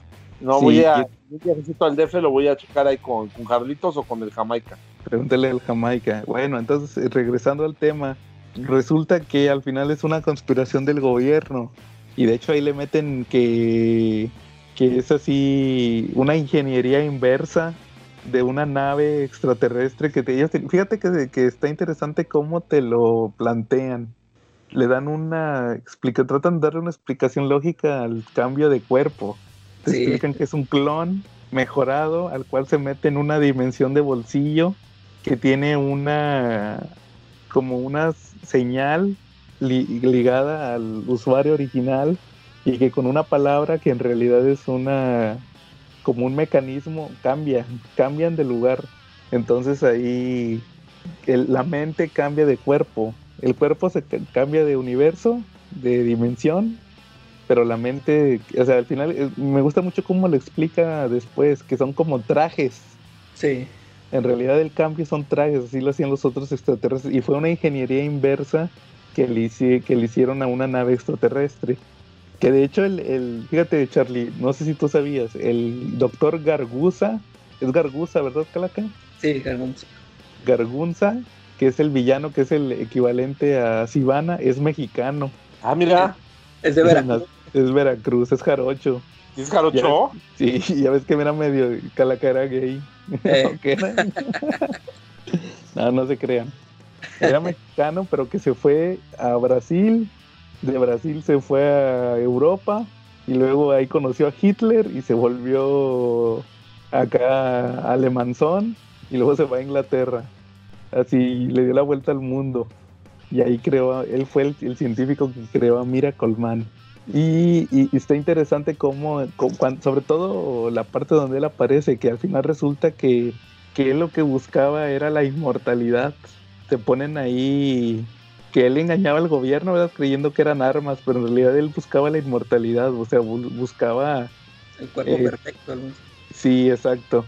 Y, y, también, sobre todo, te digo, es, que está muy interesante esa parte, sobre todo esa parte del doctor Gargunza, porque es cuando te explican todo, de dónde vienen, cómo, cómo le trató de dar lógica a toda esa explicación de la que se burlaba la esposa de, de Mira Colman. Ya ves que dice eso de lo de que, de que eran huérfanos. Eh. O sea, qué casualidad que eran niños, ¿va? O sea, niños que trabajaban. No, es que eran huérfanos. y, y, todo eso de que eran órdenes hipnóticas que estaban ahí, eran armas, o sea, era un proyecto del gobierno. Y que él pues dice, no, pues dice, un día estaba yo ahí sentado y un uno un ayudante ahí del, del laboratorio de Home Comic de Shazam. Ay, ahí se ve claramente, ¿verdad? Y ahí se ve bien obvio que es Shazam. Y dice, y, pues se me ocurrió la idea, ¿verdad? De meterle estas fantasías, meterles estas fantasías y así controlarlos. Y, y pero, Charlie, la, la parte más interesante es la que está inédita en México. ¿Por qué? porque es cuando, es el final de Alan Moore que es cuando ya crea una, una utopía. Fíjate que está bien interesante eso porque ya, ya después de haber contado el origen, de haber desmarañado hasta lo más simple, a Mira Colman se le ocurre hacer el final, que es cuando explica que tienen contacto con estos extraterrestres y se vuelven una especie de, o sea, el, el, el hecho de que exista Mira Colman, que existan estos seres casi divinos, eh, le da un nivel más alto a la Tierra. Ya, ya pueden ser parte de una comunidad eh, espacial más grande, o sea, ya pueden convivir con razas extraterrestres. Y, al final, Mira Colman se vuelve, podría decirse que hasta gobernante de la Tierra, ¿verdad, Calaca? Sí, fíjate, este, ya ves que cuando te dije que lo empecé a leer, que se me hizo así muy, dijo, oh, ya, ya, empezó Alan Moore con sus cosas elevadísimas. Pero ya después, ya, o sea, que ya le agarré la onda, se me hizo bien chidote. Este, sí, como tú dices, eh, Alan Moore en esta historia, yo que apenas la acabo de leer, este, ya, ya la puse ahí como de mis favoritas de, toda la, de todos los tiempos. Órale. Este, porque así como en Watchmen, aquí yo pienso también esta es una, eh, una historia definitiva de los superhéroes. porque te cuenta desde el, desde el inicio este, hasta ahorita de que, o sea, que se vuelven prácticamente un dios.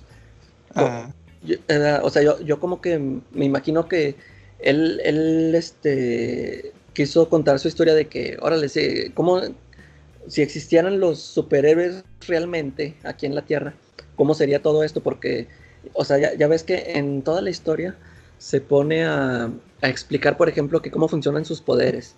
Que, le dice la esposa, ¿no? Que por ejemplo que te cayó una piedra y... Este, y, no, te hundiste. Ándale, no te hundiste. Y Exactamente. Ya, lo, del, campo de fuerza y... O sea, todas estas explicaciones. Ah, cuando, por ejemplo, que, que, se está peleando con el Kid Miracle Man y avienta un chavito y este va y lo cacha, pero dice, ay, lo atrapé, pero pues nomás que le rompí unas costillas, ¿verdad? Porque pues iba bien rápido.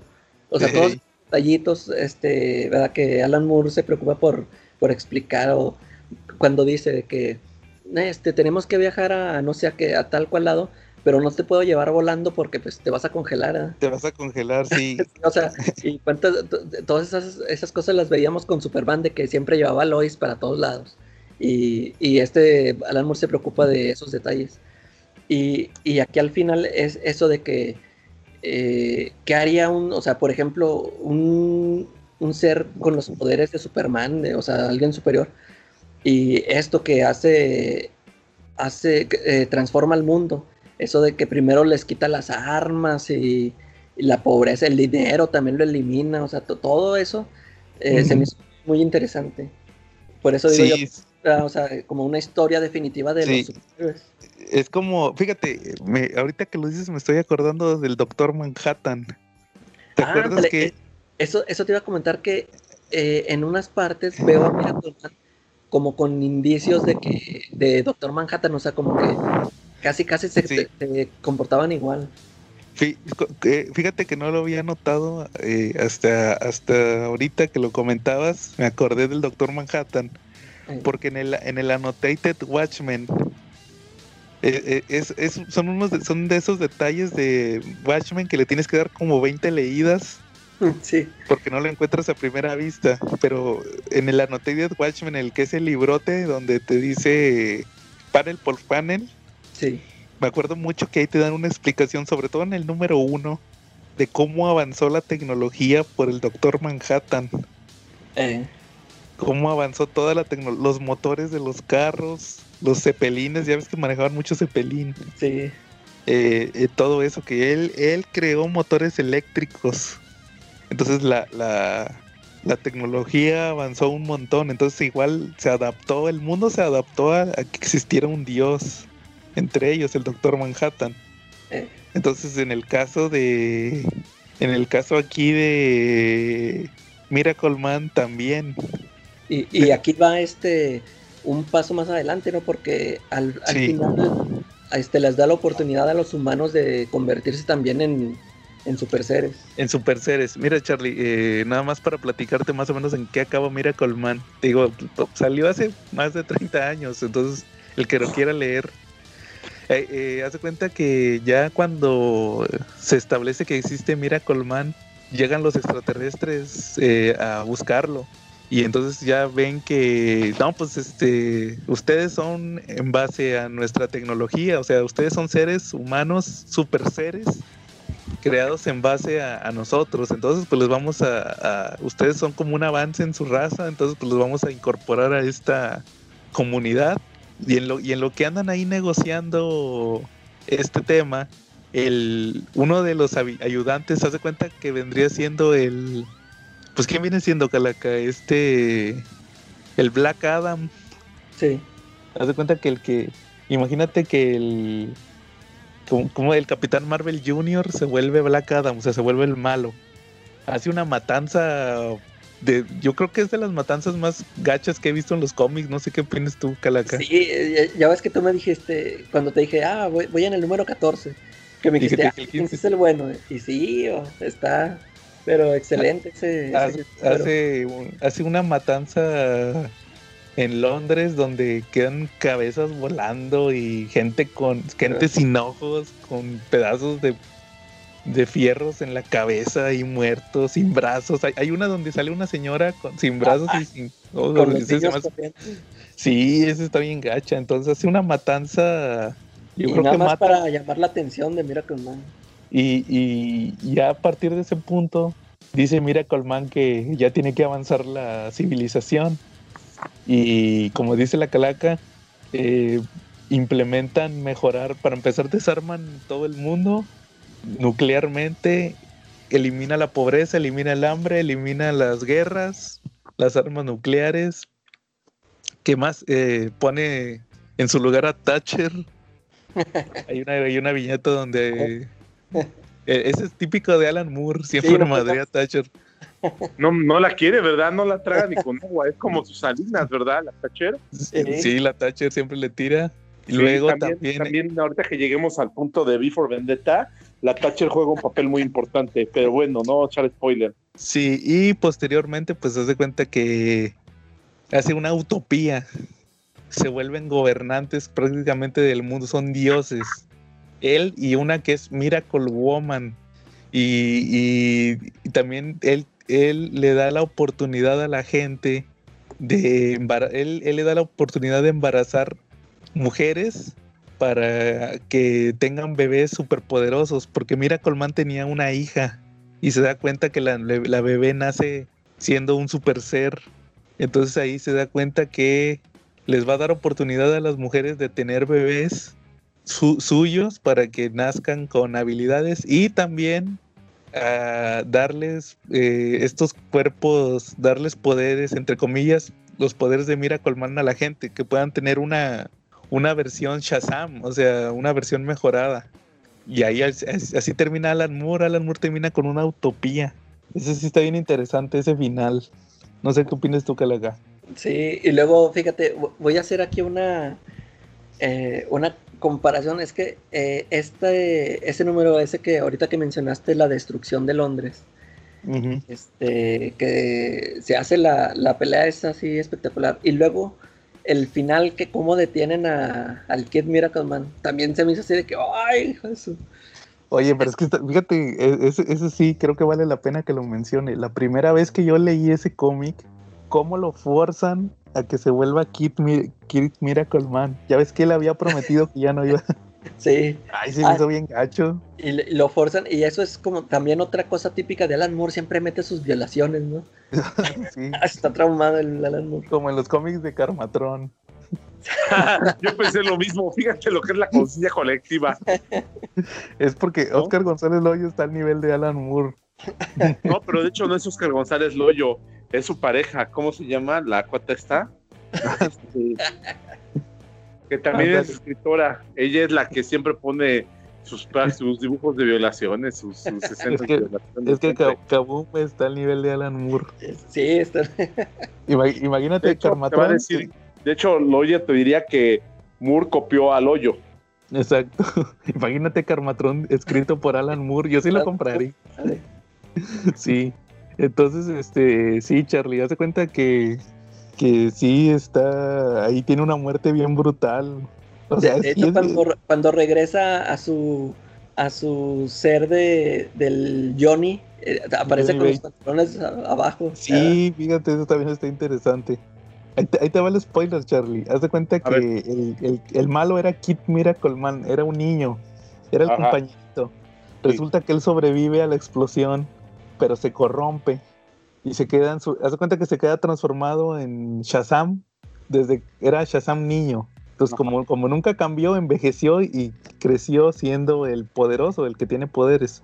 Entonces, eh, Miracleman pelea con él al principio del, del cómic, que es el, lo primero que hace y lo derrota y, se y el, ese el Kid Miracle Man se, se destransforma y cuando se destransforma vuelve a ser niño porque él siempre fue la forma con poderes entonces el niño no envejeció ok luego al final del cómic más bien todo el cómic sale que el niño está en, en como en estado catatónico y ya casi al final reacciona y como pues nadie sabe qué pedo con este niño, lo mandan a un orfanato. Pero pues lo mandan a un orfanato. Él era un chavito de los 50, inocentón. Y lo mandan a un orfanato ochentero donde hay puro malandrín. Y están, unos chavitos, están unos chavitos que, como se llama Johnny Bates, le dicen Master Bates. Master Bates. y pues el chavito se, se pone a llorar, va, porque le, le, ponen el Master Bates. Y entonces este, resulta que son bien mal, malandrines tipo Alan Moore. Entonces en lo, todos los días lo golpeaban. Y en una sí se lo ponen bien gandallas porque lo iban a violar. Así el, el, más, el más gandalla decía, no, que ya me tienes harto, ¿saben qué? Agárrenlo. Y le bajan los pantalones y ya lo va a violar. De hecho, yo digo que sí lo Yo digo que sí lo viola porque sí grita, ¿verdad? Te ponen ahí, te ponen ahí un cuadro de diálogo donde grita. Sí. Y entonces el chavito gritando dice, perdónenme, y dice su palabra y se transforma en él. Él ya había dicho que ya no se iba a volver a transformar, entonces se transforma y la personalidad malvada toma el control y hace la matanza en Londres. Que te voy a pasarle unas imágenes, Charlie, para que las veas, nada más que la matanza ahí que hace. Hasta la, hasta la enfermera que siempre lo cuidó también se la... Sí, así es bien gráfico porque les vuela la cabeza, ¿va? Sí. Y, resulta que al final se destransforma y, y el Miracle Man le dice, no te preocupes, este, todo va a estar bien, y lo abraza. Y le dice el, Johnny Bates, el, el, chavito, vuelve a ser otra vez el niño, y le dice, oye, encontraste una forma de que ya no me vuelva a transformar. Y le dice, sí, sí, encontré una forma. Y ya no se ve, no, no, no ves, no se ve a cuadro que en realidad lo que hace es que le, aplasta la cabeza y nomás se ve que sale volando, le, chorrea un chorro de sangre. Mató al niño. Ay, no y se pone a llorar. Sí. Sí, está bien gráfico. Entonces, pues, esa es una de las grandes obras de Alan Moore. como dice la calaca, ese final está bien brutal. ¿Cómo ves, Charlie? Si te animas a leer Miracle Man? debes de hacerlo, Charlie, estás obligado. Eh, Si no te arrepentirás, es una. Es, una, joya, ¿no? Sí, no. Ok. Bueno, ¿cómo ves? Y. ¿Cómo ven si pasamos ahora a Before Vendetta o quieren comentar algo más de Miracle Man? Yo creo, yo creo que ya dijimos lo que teníamos que decir o... Before Vendetta es un gran ¿no? que le interesa leerla. Sí, yo creo que con lo que ya les dijimos les va a llamar la atención a muchos que no lo hayan leído. bueno, y Before, Vendetta, y Before Vendetta, pues igual fue otra obra que hizo así en, en capítulos en Warrior y luego la, la adquiere DC y pues tomó mucho mucha popularidad porque tuvo una película. ¿Ustedes, qué, leyeron primero, el cómic o vieron la película? Yo la película. Yo también. ¿Tú, Charlie? El cómic. La película no, la he visto. ¿No la has visto? Ah, no manches, no, nunca has visto la película. No, no la he visto. Yo fiel a lo que dice Alan Moore, que Alan Moore la detesta, he decidido no verla. No, bueno, no, yo fíjate, yo digo que la veas para ver qué te parece A ver qué te parecen los cambios. Voy, a decir pero el, Pero el patrón la odia, el patrón Moore la odia. Y, luego, si, le haces caso, ni de todos modos se va a dar cuenta. este, ahí va, el, comentario polémico del CC Podcast. Yo creo que me gustó más cómo estuvo el tratamiento en la película. A, mí, a mí de hecho, a mí sí, también la película me gustó mucho. Así igual que tú, yo, yo la vi primero y me gustó mucho, o sea, yo salí encantado del cine, y aún me sigue gustando. Órale, ¿la viste en el cine? Sí, fíjate, esa sí le fue a ver al cine. Fíjate que yo no. Ajá. Y, y ya, este, el, el cómic lo leí hasta que lo sacó Televisa, y también me gusta, pero no, eso no le quita, o sea, nunca, no me hizo hacerla menos la película, ¿no? O sea, para mí eso son dos, este, grandes historias, o sea, las dos sí se, sí se mantienen. Fíjate que yo escuché de Before Vendetta porque estaba en una página de internet por ahí de 2006, todavía me acuerdo era 2006. Y ya ves que, por ejemplo, de repente te metes a una página y te salen los, te sale la publicidad, te salen ahí de repente los, te brincan los pop-ups donde te ponen trailers de películas y todo eso. Eh. Y estaban anunciando Before Vendetta pero yo no sabía cuándo iban a publicarla en México, o sea, la iban a poner en el cine. Eh. Yo la vi hasta como uno o dos años después en cable y dije, ay, órale, ah, porque lo, interesante era que era producida por los, en aquel entonces eran eh. los Wachowski, los de Matrix. Entonces ya la empecé a ver y yo, oh, está bien chida esa película. Ya me enteré que era un cómic de Alan Moore. Ya en ese entonces ya conocía a Alan Moore por Watchmen. Eh dije, wow, está bien padre, va. igual yo lo leí cuando, el cómic lo leí hasta que salió la versión de Televisa, aquí tengo el hardcover. Y, y sí, o sea, al, final podría decirse que, como decía Charlie también, tú decías Charlie, que es un cómic algo pesado. Es, denso. Sí. Es denso porque es muy rico en referencias. Vienen referencias de libros, vienen hasta referencias musicales en algún momento. En el primer número, cuando se lleva el personaje de B a, a, su refugio. Eh, hay muchos libros, ahí están, por ejemplo, los libros favoritos de Alan Moore. Entonces, esa también es otra referencia. Ahí en su biblioteca encuentra lo que son obras de Shakespeare, encuentra a Ivan Hodder, Ivan Hobb, encuentra la Divina Comedia, encuentra Soy Leyenda, encuentra pues bastantes libros son muy buenos, algunos los he leído, otros no. Encuentra Frankenstein, encuentra los viajes de Gulliver de Jonathan Swift. Entonces, pues sí, está, está densa y es rica por las, por las referencias que tiene. Eh, a mí me pareció muy interesante lo que dijiste de Margaret Thatcher, porque este cómic así inicia también, ¿no? Esta serie inicia que, con que el partido de Margaret Thatcher pierde las elecciones. Entonces, a raíz de que pierde las elecciones, se modifica todo lo que sucede en Gran Bretaña. Ellos empiezan a desmantelar sus armas nucleares, eh, eh, hay una tercera guerra mundial, pero como Inglaterra no tiene armas nucleares, no entra dentro de esa guerra. Eh, y los demás países del mundo, pues sí son reducidos a, pues, a lo mínimo. Pero Inglaterra sí permanece, permanece hasta como un imperio, como un reino cerrado, ¿no? La historia de Before Vendetta, igual para los que no la para los que nada más conocen a los de Anonymous, no, es un cómic. Ni tampoco tiene que ver con la casa de papel. Fue primero ah, Before Vendetta. Ah, sí, es cierto. Este, no, pues se trata de que, como dice Charlie, es una ahí, ahí, ahí no es una utopía, ahí es un gobierno totalitario que controla Inglaterra, eh, vigilados ahora sí que por el gran hermano, prácticamente, Charlie. Y tiene, tiene ahí trocitos de la obra de George Orwell de 1984 del gran hermano, pero yo también vi algo de Un Mundo Feliz de Aldous Huxley, porque Huxley también manejaba en su obra que su sociedad de esa época estaba dividida por ministerios. Y aquí también existen esta cierta forma de ministerios que son la voz, la visión, ¿no? Sí, era la boca, la nariz, las orejas, los ojos y los dedos. Efectivamente. Eran los departamentos. los ojos eran los, las cámaras, el estar vigilando. Hasta en el baño te vigilaban, literalmente. Sí. Las orejas era intervenir las comunicaciones. La boca era la, la televisión, la publicidad, los medios. La, eh, la nariz era como los análisis, el analizar este eh, componentes, enfermedades y los dedos eran ahora sí que los policías que sabes qué aquel. Los señalaban. Los señaladores sí. De hecho está curioso cómo yo creo que actualmente está más vigente que nunca. Sí que se van contra se van contra los homosexuales los negros las minorías todo eso está mal y igual también, fíjate, me llama la atención porque esto no viene en el cómic, viene en la película, que todo empieza por una supuesta enfermedad. Eh. que hay una supuesta enfermedad y milagrosamente sacan la vacuna para controlar a la población. Entonces, para los, los locos de las conspiraciones, pueden creer que eso pasó con el COVID.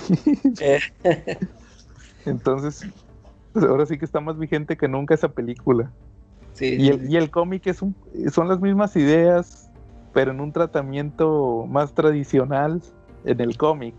Igual, como les como complementando lo que comentaba Charlie, pues es un gobierno totalitario que controla a toda Inglaterra. De repente llega un, un terrorista, lo llaman el terrorista, el, que se conoce como B, el terrorista B, Sí, aquí, hay una, aquí puede haber una nota a pie de página. Ese terrorista que conocen como B está inspirado en un personaje real que era Guy Fawkes. Guy ¿no? Guy Fawkes. Efectivamente, él, él fue una, un conspirador que existió en por ahí en 1600 y que, ¿cómo se llama? Y que quería volar el parlamento. Así es. Y todo era por una guerra religiosa. Resulta que durante esa época, pues Inglaterra estuvo en la guerra de los 80 años en donde la monarquía quería instalar como, como quería instaurar como feo, como fe obligatoria de Gran Bretaña, del Imperio Británico, eh, la religión anglicana. Entonces hacían matanzas de católicos y hubo una guerra contra los católicos. El personaje central fue a España por ayuda y trajo ahí unos refugiados para que, un, un ejército para que pelearan con él pero no, no, no, no tenían la capacidad militar para poder derrotar a Inglaterra en su propio país. Entonces se le ocurrió mejor rentar unas oficinas ahí abajo del Parlamento inglés y volarlo con explosivos. De hecho, en la película de noviembre hay la celebración en Inglaterra de eso. Sí, de Guy Fawkes. De hecho, si ven la película, eh, lo primero que aparece es la escena de cuando de Guy Fawkes, sí. del original. Que de hecho me faltó ver la película, fíjense, me, chuté todos los cómics, pero me faltó ver la película. Eh. Por eso quedé como Reverse Flash. Vean esa imagen ahí en el TC Podcast. Entonces, este, sí, como dice Charlie, este, es un personaje histórico, entonces, pero es un tipo que usa una máscara que es tradicional en Inglaterra, que es la máscara de Guy Fawkes.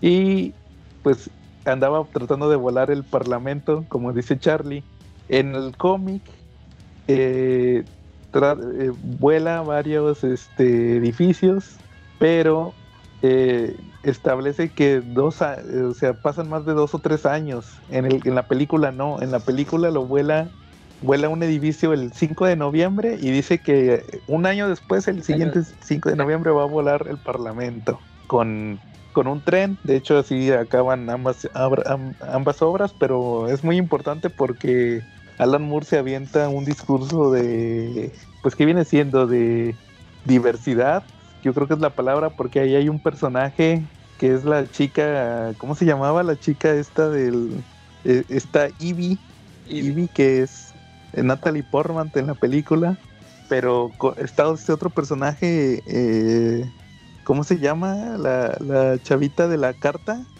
Ah, es esta, se llama... Eh, se llamaba Valerie. Ah, porque era con V. Ah, sí. Es Valerie. Entonces, este, resulta que ya cuando vamos, vamos viendo el origen de, de B, resulta que era un, una persona que estuvo en un campo de concentración, porque hasta, hasta eso llegaron, mandar a, a, los arrestados que eran los homosexuales, los de otras razas, los que cometían delitos, los mandaban a, a campos de concentración y experimentaban con ellos. Entonces él sufre experimentos que lo hacen un super ser, entre comillas, porque no se, no se establece mucho en el cómic desde ese aspecto. Es más en la película que ahí ya tiene super habilidad. Lo, vuelven, yo creo que un Capitán América prácticamente, ¿no?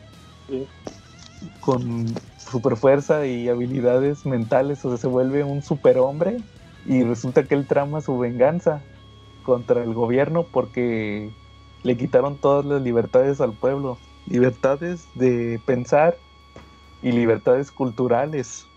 Entonces, este, en el camino se topa. Este esta otra nota. Igual en 1988, este, cuando Alan Moore hace su prólogo, él dice que en la prensa sensacionalista está circulando la idea de que en Gran Bretaña iban a crear en esa época una especie de campos de concentración para las personas con SIDA. Entonces ya desde ahí venía la idea para su cómic. Órale, esa sí no me la sabía.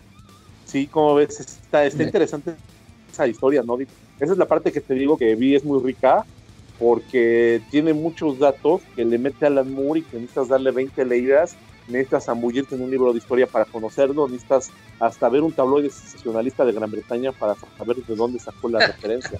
Sí.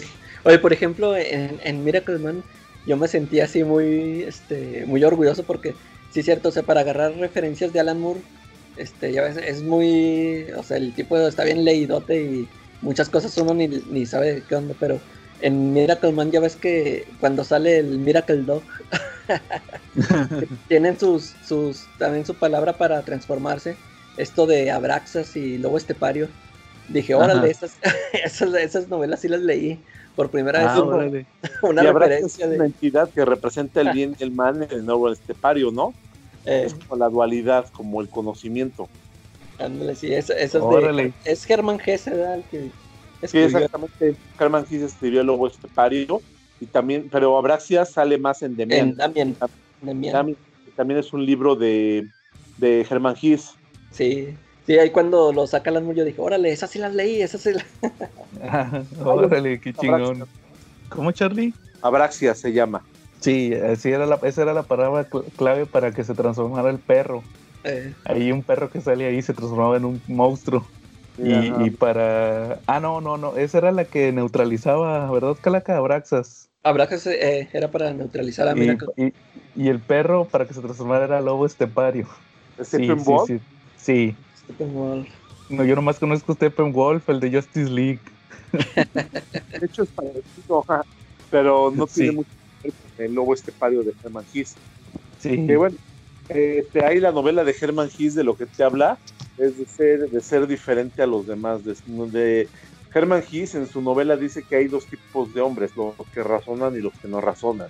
Los que no razonan y se dejan guiar este, son como simios, y los que razonan son este, toda su filosofía de Herman Hiss está basada en el razonamiento, en la capacidad que tú tienes para tomar tus decisiones éticas en base a tu puro razonamiento y cómo, cómo en el momento en que tú eres dueño de tus ideas, de tu inteligencia, vas a tomar decisiones que van a ser buenas para ti y buenas para la sociedad. Órale, a ver si me pongo a checar esa información. Sí, está un poquito denso, pero está padre eso. Sí. Órale. Pero bueno, este fue el momento breviario cultural de ese podcast. Sí, entonces, cada episodio.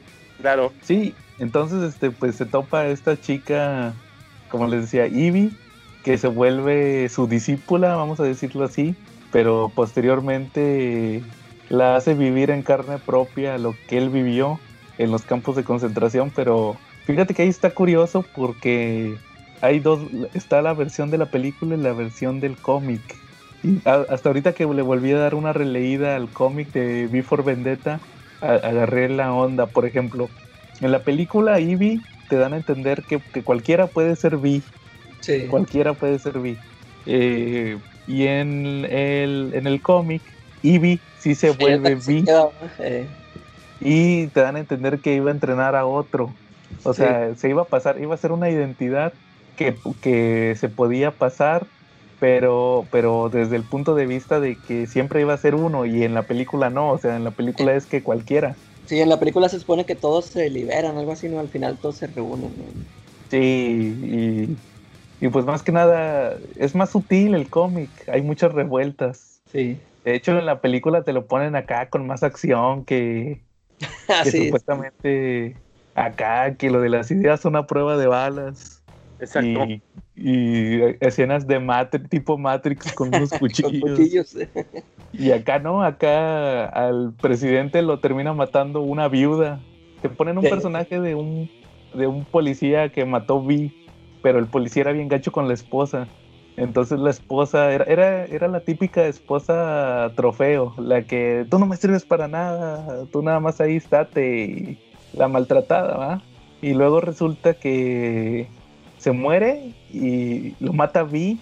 De hecho, lo mata cuando mata. ¿Se acuerdan que mata a una doctora? La única que sí le muestra piedad.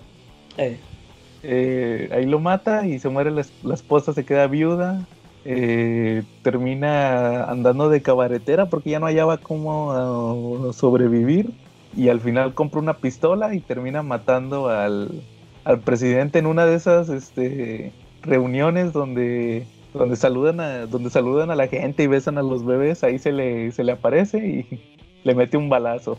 Y, la gente, por otro lado, porque vi, voló un eh, edificio donde controlaban las comunicaciones, eh, termina dándole libertad a la gente, le dice, ¿saben qué? Durante tres días no, no los van a escuchar, no los van a grabar, y pueden hacer lo que quieran sin que el gobierno se entere y pues toda la gente se pone a hacer motines y al final aparece Ivy disfrazada de Vi.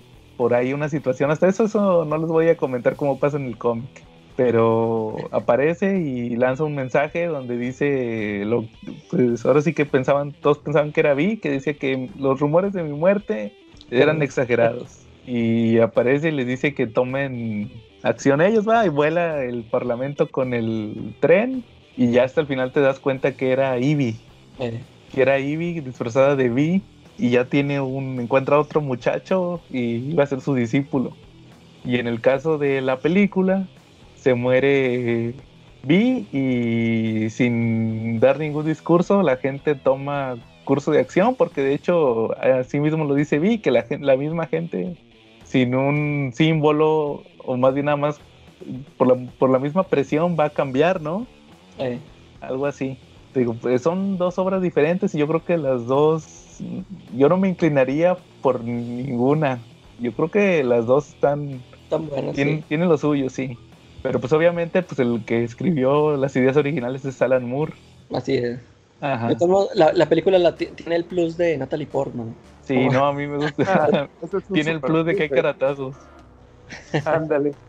Mira, yo creo que la idea de cuando Alan Moore lo escribió es que fue un llamado de atención a que no perdiéramos la humanidad, a que no perdiéramos el gusto por las artes, por la música, por nutrir, nutrir nuestro cerebro con una buena obra clásica, con un buen libro. ¿No? Porque el gobierno totalitario pues empieza a cancelar todos los libros, todo lo que no esté de acuerdo con él, lo tumba, lo tumba, lo tumba. Este, da solamente, deja que solamente hablen voces, voces halagadoras acerca del gobierno. Eh, es una obra muy actual porque lo vemos ahorita en Corea. En México ha sido una tradición. Realmente yo no recuerdo este, durante toda la época de los 70 años del prismo que hubiera voces que se fueran en contra de lo que decía el gobierno, ¿no? Eh, y, es por eso que es muy actual, porque te refleja totalmente lo que es una dictadura, ¿no? A mí me gusta mucho eso, cómo, cómo le quitan la cultura a la gente y le dan lo que ellos quieren oír es muy parecido a lo que nos ha pasado incluso a nosotros. te dan narconovelas, narcocorridos, este, música de tambora, de tuba, novelas con gángsters, con narcos, y te, empiezan con eso a que tú les pierdas, le pierdas el sabor a una buena lectura, a una buena obra musical, ¿no? Y es la manera para que pueda ser totalmente manejable. Sí, más que nada es el mensaje, como dice Charlie, de pensar por uno mismo. De hecho, creo que ahí mismo lo dice Vi en la película, que el gobierno, no recuerdo haberlo leído en el cómic, pero en la película sí dice que el gobierno es para... El, pueblo no le debe de temer, el, a, temer al gobierno porque el gobierno es para servir al pueblo. Entonces ese es el mensaje de Alan Moore. En el gobierno dice que, el pueblo no debería temerle al gobierno, que el gobierno debería temerle al pueblo. Exacto, ándale, temerle al pueblo, exacto. De hecho, fíjate, curiosamente, yo creo que mucha, este tema de Anonymous, de tomar las máscaras de Vi, lo ven más nada más por, ahora sí que tirarle al gobierno. Pero pues yo creo que la obra también podría representar a la gente de, pues por eso, de las libertades, como por ejemplo ahorita con lo de Trump, del racismo y todo eso, ahí podrían tomar lo de Anonymous, lo de lo de Before Vendetta, o sea, si la gente conociera realmente la obra y no se fuera solamente por, por el mensaje el mensaje más obvio que es el de tumbar al gobierno, sino que vieran que también se habla de las libertades, de las de, los valores, de que, de que el gobierno puede restringir y, tomar este ciertas, pues ser racista, ¿verdad? Todo eso pues, se, representaría más, ¿verdad? Pero tendrían que ver la obra, ya sea la película o leer el cómic. Pero por eso es un visionario. Yo creo que por eso Alan Moore es un visionario. Sí, sí, sí. ¿O cómo ven?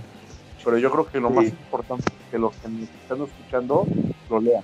Que lean y que lo analicen. Eso es lo más importante y a ellos en comentarios, pues que nos pongan qué fue lo que pensaron de la obra, qué es lo que vieron diferente de nosotros, porque pues también la crítica se vale y es muy bien recibida, yo siempre lo he dicho, ¿no?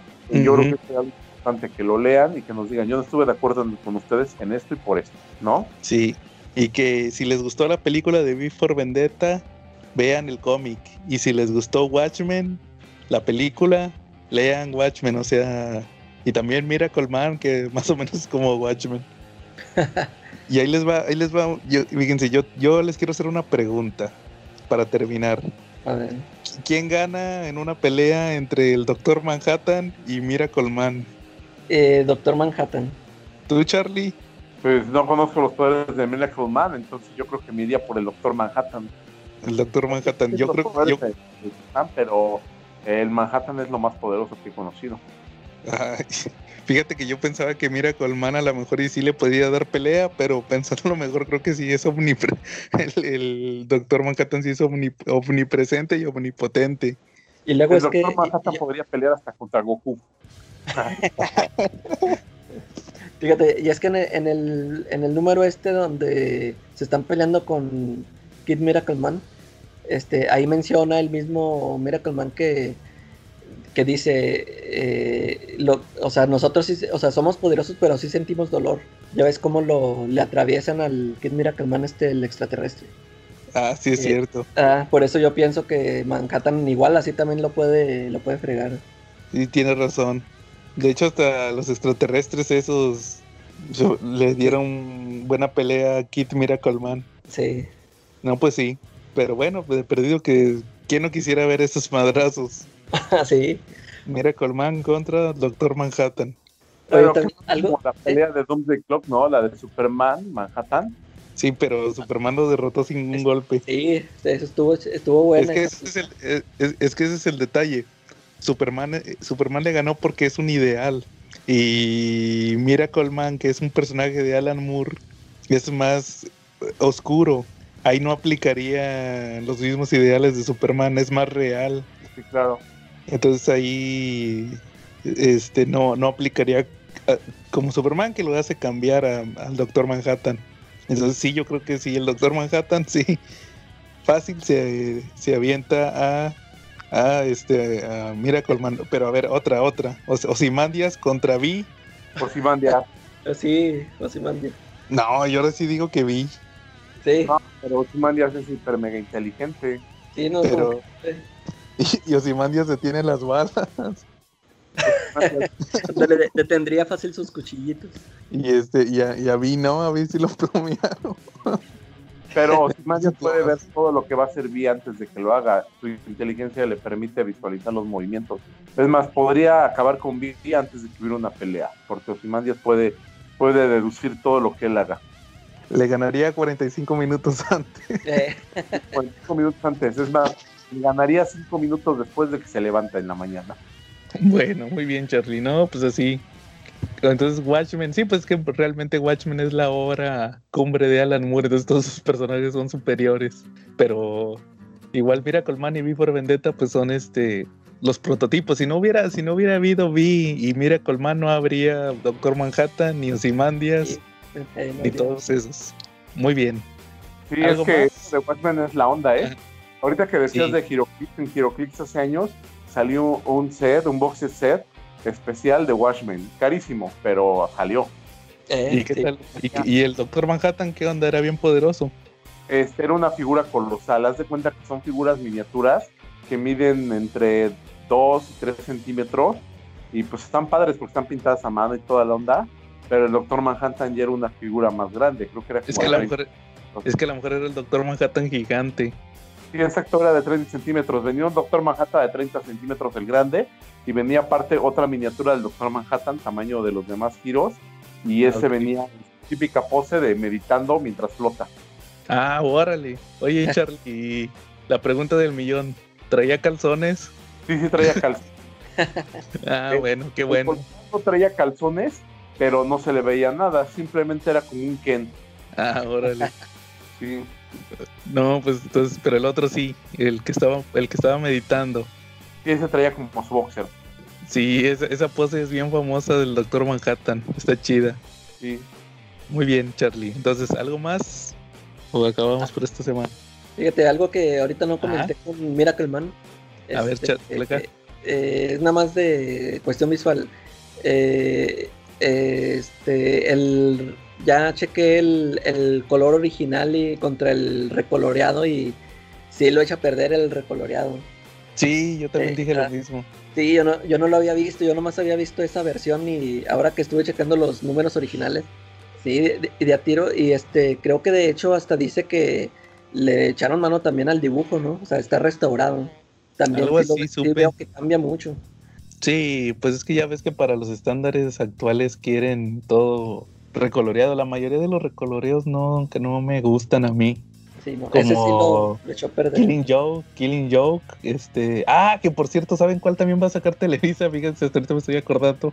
El Dark Knight, Dark Knight, Dark City, Ah, sí, sí, cierto, sí lo había anunciado. el de Peter Milligan. Y ese, Ese es- también lo recuerdo. Es un Es que- no, es. Ese es algo que deben de comprar. No hay vuelta de hoja. Ese también lo recolorearon hace unos años. Ah, de veras, ese no lo he visto recoloreado. Porque yo, yo tengo la versión de Beat en cómic de media carta.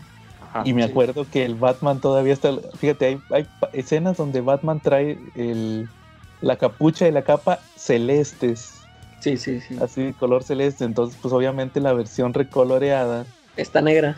es negro o azul, la verdad no recuerdo. Es que es. Ah, pues también Year One. Eh, sí, también. Entonces, pues a mí no me gustan los recoloreados. Before, este, ¿cuál era? Eh, Killing Joke, Year One, Dark Knight, Dark City. Y ya ves que también platicamos del de eh, el de X-Men, el de Mutant Genesis, el de el- ¿cómo era? El Rubicon. Eh, ese sí me gustó, fíjate. Sí, ese porque pues es Jim Lee, ¿verdad? Yeah. Pero estos otros sí, como que pierden no. mucho de la época. Entonces, este, sí, como dices, así suele pasar con esos recoloreos. Yo recuerdo también que yo cuando lo leí la primera vez lo leí con el col- coloreado original.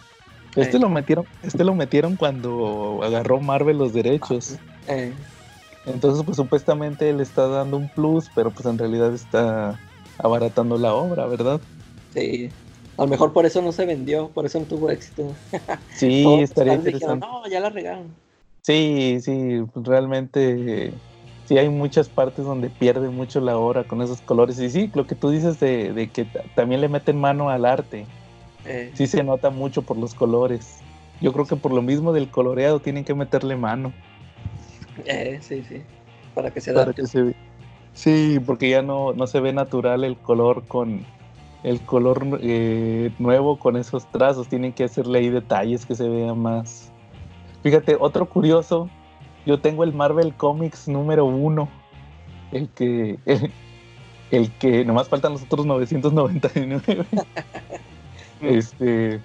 Y ahí la historia de la. Hay una historia de Namor que fue de las ese fue el primer personaje de Marvel, Namor, y, y la recolorearon y sí le metieron mano al arte, porque como era un arte bien básico Sí. de los años 30, si le ponían el color, sí se veía bien mal, ahí sí le tuvieron que meter mano.